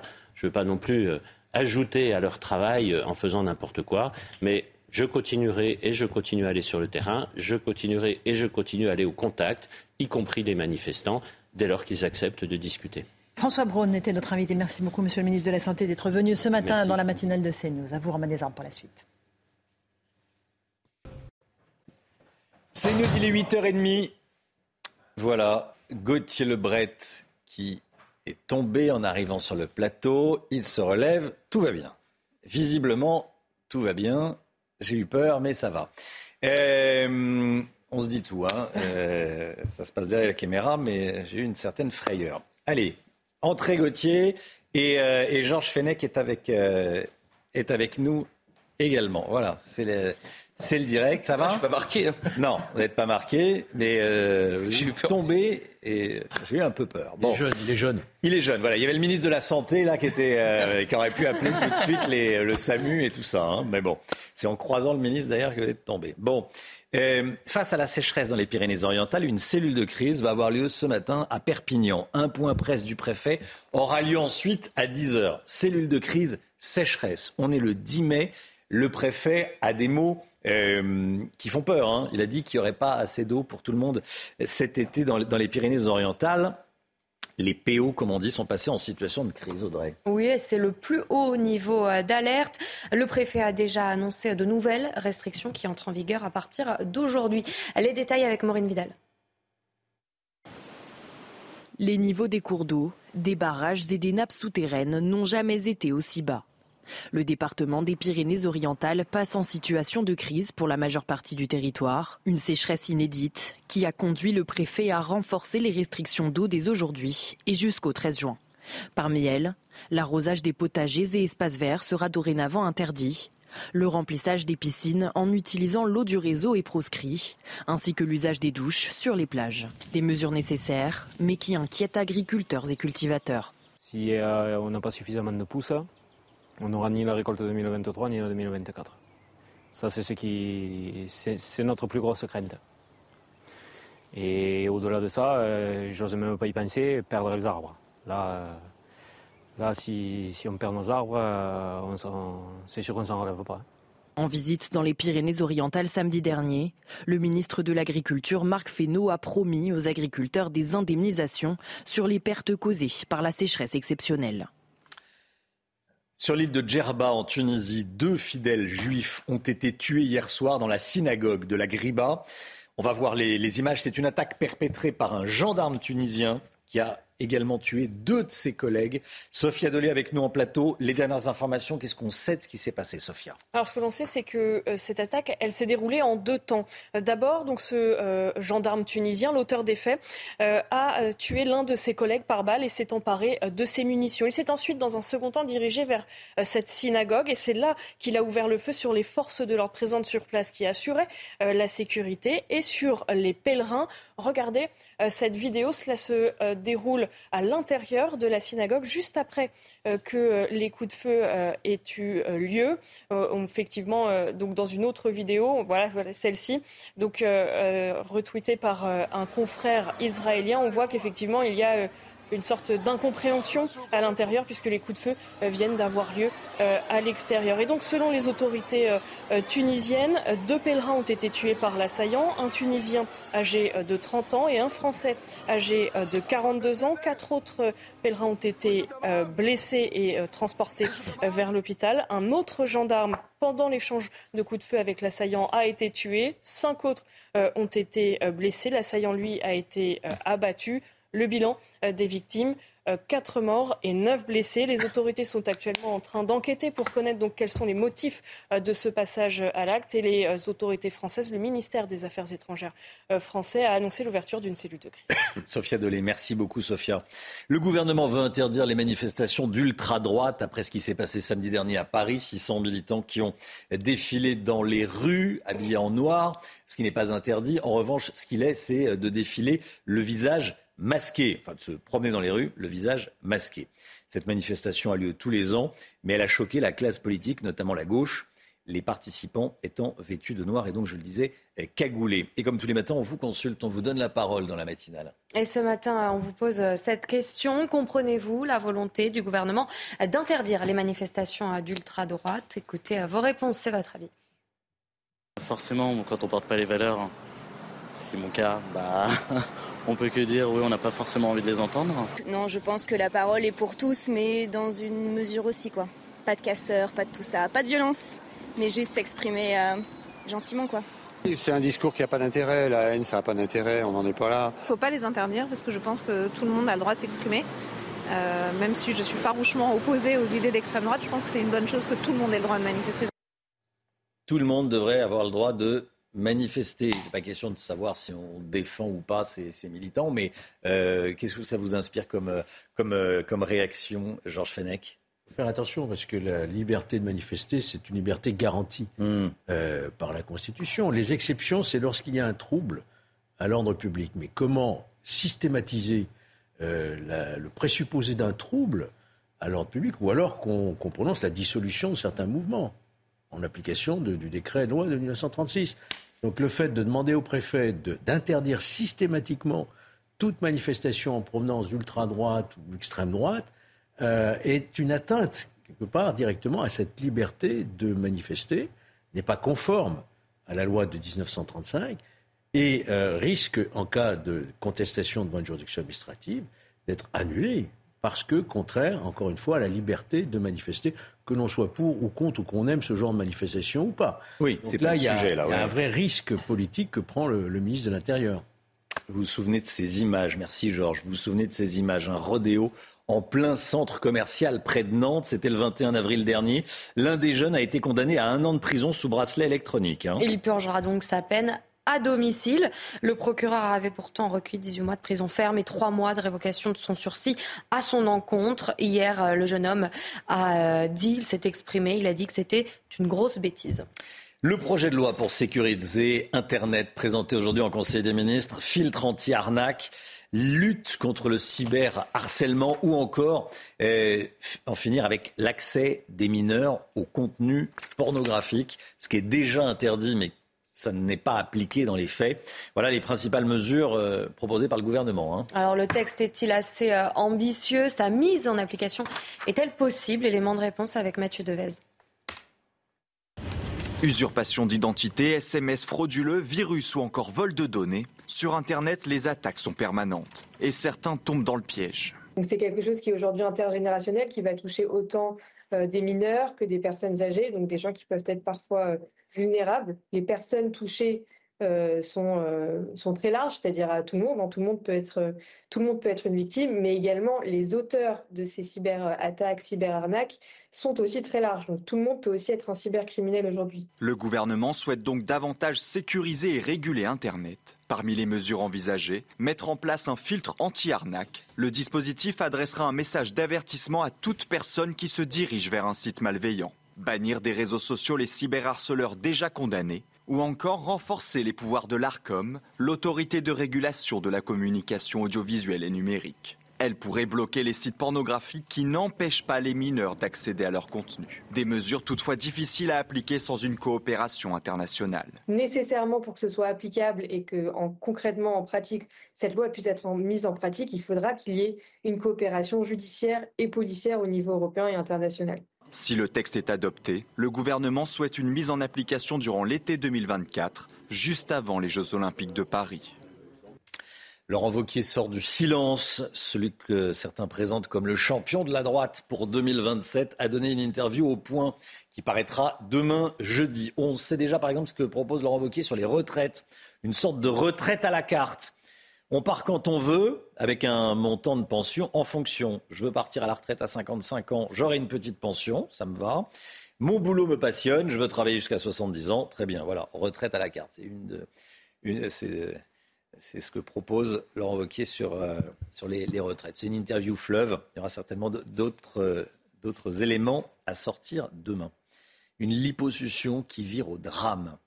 C'est une opération de chirurgie esthétique qui a tué une femme de 46 ans. Elle est décédée juste après l'opération. Oui, l'opération a eu lieu euh, en janvier euh, dernier. L'avocat de la famille dénonce une grave défaillance au sein de certaines euh, cliniques esthétiques qui ne sont pas équipées pour garder des patients la nuit et cela pose donc problème. Reportage à Aix-en-Provence de Stéphanie Rouquier. Cette famille, soudée, n'arrive pas à faire son deuil. Le 2 janvier dernier, Vanessa, âgée de 46 ans, entre dans cette clinique de chirurgie esthétique d'Aix-en-Provence pour subir une liposuction. Elle devait sortir le soir même, mais avec un état de santé fébrile, en accord avec le chirurgien, elle reste pour la nuit dans l'établissement. Quand le chir nous a parlé, si on s'en tient à ce qu'il nous a dit, euh, ben, il a passé la nuit au téléphone avec ma soeur. Quand on a une patiente qui est défaillante, je ne pense pas qu'on fasse du télétravail. Le lendemain matin, l'état de santé de la patiente se dégrade rapidement. Elle décède au sein même de la clinique. Le mari et la sœur de Vanessa ont porté plainte pour défaut de soins. Leur avocat dénonce une grave défaillance. Ces cliniques, il y a tout en sécurité pendant l'opération, mais après, c'est de l'hôtellerie. Là, on l'a gardée, elle, seule, dans cette clinique, seule dans le bâtiment. Seule dans le bâtiment. C'est inacceptable. Selon les responsables de la clinique, elle n'a pas passé la nuit seule. Un infirmier était présent. Ils ajoutent que tout s'est déroulé dans les règles. Une autopsie a été réalisée, mais le compte-rendu n'a pas encore été diffusé. Stromae annonce l'arrêt total de sa tournée. Stromae qui euh, l'a annoncé sur les réseaux sociaux. Il dit avoir besoin de repos. Sa tournée devait durer jusqu'en décembre prochain. Il ne fait pas que la suspendre, il ne suspend pas quelques dates, il a tout, annulé. Robert De Niro est père pour la septième fois. C'est lors d'un entretien télévisée que euh, l'acteur américain de 79 ans hein, a corrigé la journaliste qui faisait référence à ses six enfants. Il a répondu c'est sept en réalité. Je viens juste d'avoir un bébé. Bah oui, pourquoi pas A-t-il donné sans donner d'indication sur le genre de cet enfant ni sur l'identité de la maman? Son agent a ensuite confirmé la nouvelle. 79 ans. Euh, J'allais dire, sacrée santé, Brigitte Millot. Hein. Tiens, docteur Millot avec nous. A priori, il doit avoir une femme un peu plus jeune que lui. Et les hommes peuvent avoir des enfants euh, toute leur vie. Quoi. Enfin, toute leur vie. La nature est bien faite pour les femmes, il y a la ménopause, ça s'arrête. Ça s'arrête un jour pour les femmes et pour les hommes. Voilà. Bon, c'est l'illustration. On en avait déjà parlé avec vous dans la, dans la chronique santé. Et on en a une illustration. Voilà, Robert De Niro, père pour la septième fois, 79 ans. 9h moins le quart, la santé. Votre programme avec Groupe Verlaine. Installation photovoltaïque pour réduire vos factures d'électricité. Groupe Verlaine, connectons nos énergies. Brigitte Millot avec nous. Bonjour Brigitte, donc c'est la, la, journée mondiale du lupus, une maladie peu connue, même si quelques stars, quelques stars ont révélé en être atteintes. Et vous allez nous dire pourquoi c'est important d'en parler. Oui, c'est important d'en parler, on va rappeler ce que c'est. Euh, le lupus, c'est une maladie auto-immune. Auto-immune, c'est en fait quand nos cellules euh, ne font pas la différence, nos cellules de défense hein, ne font plus la différence entre quelque chose, entre un agresseur, euh, virus, bactérie, autre chose, un ennemi si vous voulez, et nos propres cellules. Et donc elles se trompent, et au lieu de nous défendre, elles attaquent nos propres cellules. Voilà ce qu'est euh, le lupus, une maladie auto-immune. C'est une maladie qui touche environ 35 000 personnes en France, qui touche essentiellement les femmes. 9 femmes pour un homme. Toutes les maladies auto-immunes, c'est 80%, ce sont des femmes qui en sont atteintes, mais là c'est encore plus, c'est 90%, euh, qui apparaît généralement entre 15 et 30 ans, assez jeune. Hein. Mmh. Euh, pourquoi on l'appelle lupus? On l'appelle lupus parce qu'en fait, euh, il y a une forme assez caractéristique avec des atteintes cutanées au niveau du visage qui ressemblent à des morsures de loup. Euh, elles sont en forme de papillon. C'est d'ailleurs le logo de, cette maladie. Vous voyez, un, papillon violet, ça fait comme une forme de papillon comme ça au niveau du visage, mais surtout, comme on va le voir sur ces images, ça ressemble à des morsures de loup, des troubles cutanés. Vous voyez, euh, et donc c'est une maladie qui existe depuis la plus haute antiquité. Donc à l'époque, lupus, ça veut dire loup. Hein. C'est pour ça qu'on l'a appelé euh, comme ça. On va voir une autre image et on va voir l'auteur-compositeur euh, britannique Seal. Vous savez, l'ancien mari de Heidi Klum. Voilà, lui, il a révélé et on voit bien hein, les cicatrices qu'il avait sur le visage, enfin qu'il a toujours d'ailleurs, en forme de, de papillon comme ça et qui ressemble un petit peu à des morsures de loup. Voilà pourquoi on l'appelle le lupus. Alors, une des formes caractéristiques, c'est effectivement euh, celle-ci où là, on le reconnaît assez facilement. Mais il peut y avoir des atteintes disséminées, des atteintes systémiques. C'est-à-dire que nos cellules immunitaires peuvent aussi attaquer d'autres tissus. Alors il y a souvent des atteintes articulaires avec des douleurs terribles, des déformations terribles des articulations. Euh, donc ça, c'est assez fréquent. Mais surtout, et c'est aussi pour ça qu'il est important d'en parler, ça peut atteindre d'autres organes et on n'y pense pas souvent. C'est-à-dire qu'on peut y penser quand c'est assez caractéristique comme ça, mais on n'y pense pas souvent. Il y avait euh, euh, Selena euh, Gomez qui avait annoncé sur son compte Instagram, elle, y avait une atteinte rénale et elle a été obligée de se faire greffer un rein, justement. Elle avait un lupus systémique qui avait atteint d'autres organes et notamment les reins avec une insuffisance rénale qui a été jusqu'à la greffe du rein. Euh, voilà, on peut avoir plusieurs atteintes. Mais si je vous parle de ça, c'est parce que bien souvent, les patients entrent. On, pense à autre chose, on ne pense pas à cette maladie. Il y avait alors Sharon Stone avait dit euh, euh, qu'elle avait souffert de plusieurs fausses couches et qu'en fait c'était à cause d'un lupus. Mais euh, en fait après elle s'était rétractée, elle avait dit que c'était sa sœur. Voilà, par exemple des femmes, il peut y avoir une atteinte comme ça au, au niveau de l'appareil génital et on peut avoir des fausses couches et il faut penser que ça peut aussi être dû à un lupus.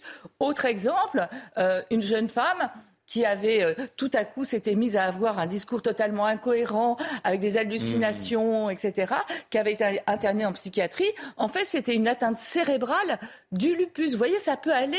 On l'appelle aussi la maladie aux mille visages parce que justement, et c'est pour ça que cette journée mondiale, le 10 mai, est importante. C'est parce qu'il faut en parler. C'est pour ça que c'est important que toutes ces stars en, aient parlé, parce qu'il faut arriver à y penser devant d'autres signes qui paraissent totalement euh, euh, fous. Quoi. C'est vrai que quand c'est presque plus aux médecins d'y penser. Bien sûr. Oui, oui, c'est ça. Oui, oui, bien sûr, bien sûr. Mm. C'est aux médecins, mais même les médecins sont pas c'est quand même 35 000 personnes, c'est pas non plus une maladie très très fréquente, et tant mieux. Hein. Oui, Alors les causes, on les connaît pas réellement. On sait qu'il y a une hérédité, on sait qu'il y a euh, des hormones qui jouent, on sait qu'il y a l'environnement aussi qui joue, le tabac. Euh, il y a ce qu'on appelle des lupus induits aussi par euh, des UV, des ultraviolets, trop de soleil, par certains médicaments. Enfin, vous voyez, il y a plusieurs causes comme ça. Malheureusement, il n'y a pas une cause définie qui permettrait d'avoir un traitement, évidemment. Mmh. donc les traitements, on va essayer des corticoïdes, l'hydroxychloroquine est très utilisée euh, pour traiter le lupus, euh, des corticoïdes,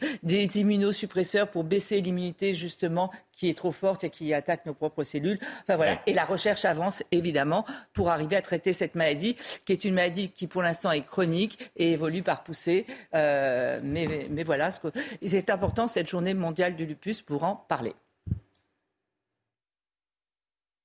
C'était votre programme avec Groupe Verlaine. Isolation par l'extérieur avec aide de l'État. Groupe Verlaine, connectons nos énergies. Il est 9h10. Merci d'être avec nous sur CNews. Brigitte Millot, avec nous. Vous, avez vu euh, Gauthier Lebret qui est tombé. Oui, les nouvelles sont bonnes. Et les nouvelles sont bonnes. Bon, c'est rassurant. C'est rassurant. C'était impressionnant à voir. C'est derrière la caméra. Donc chez eux, voilà, vous vous, vous demandez ce qui s'est passé. Mais effectivement, c'était impressionnant. Un vol plané. Bon, ça arrive. Euh, demain matin, 5h55, nouvelle matinale. Dans un instant, c'est l'heure des pros avec Pascal Pro et tous ses invités. Belle journée à vous sur CNews. À demain. Tout de suite, Pascal Pro dans l'heure des pros.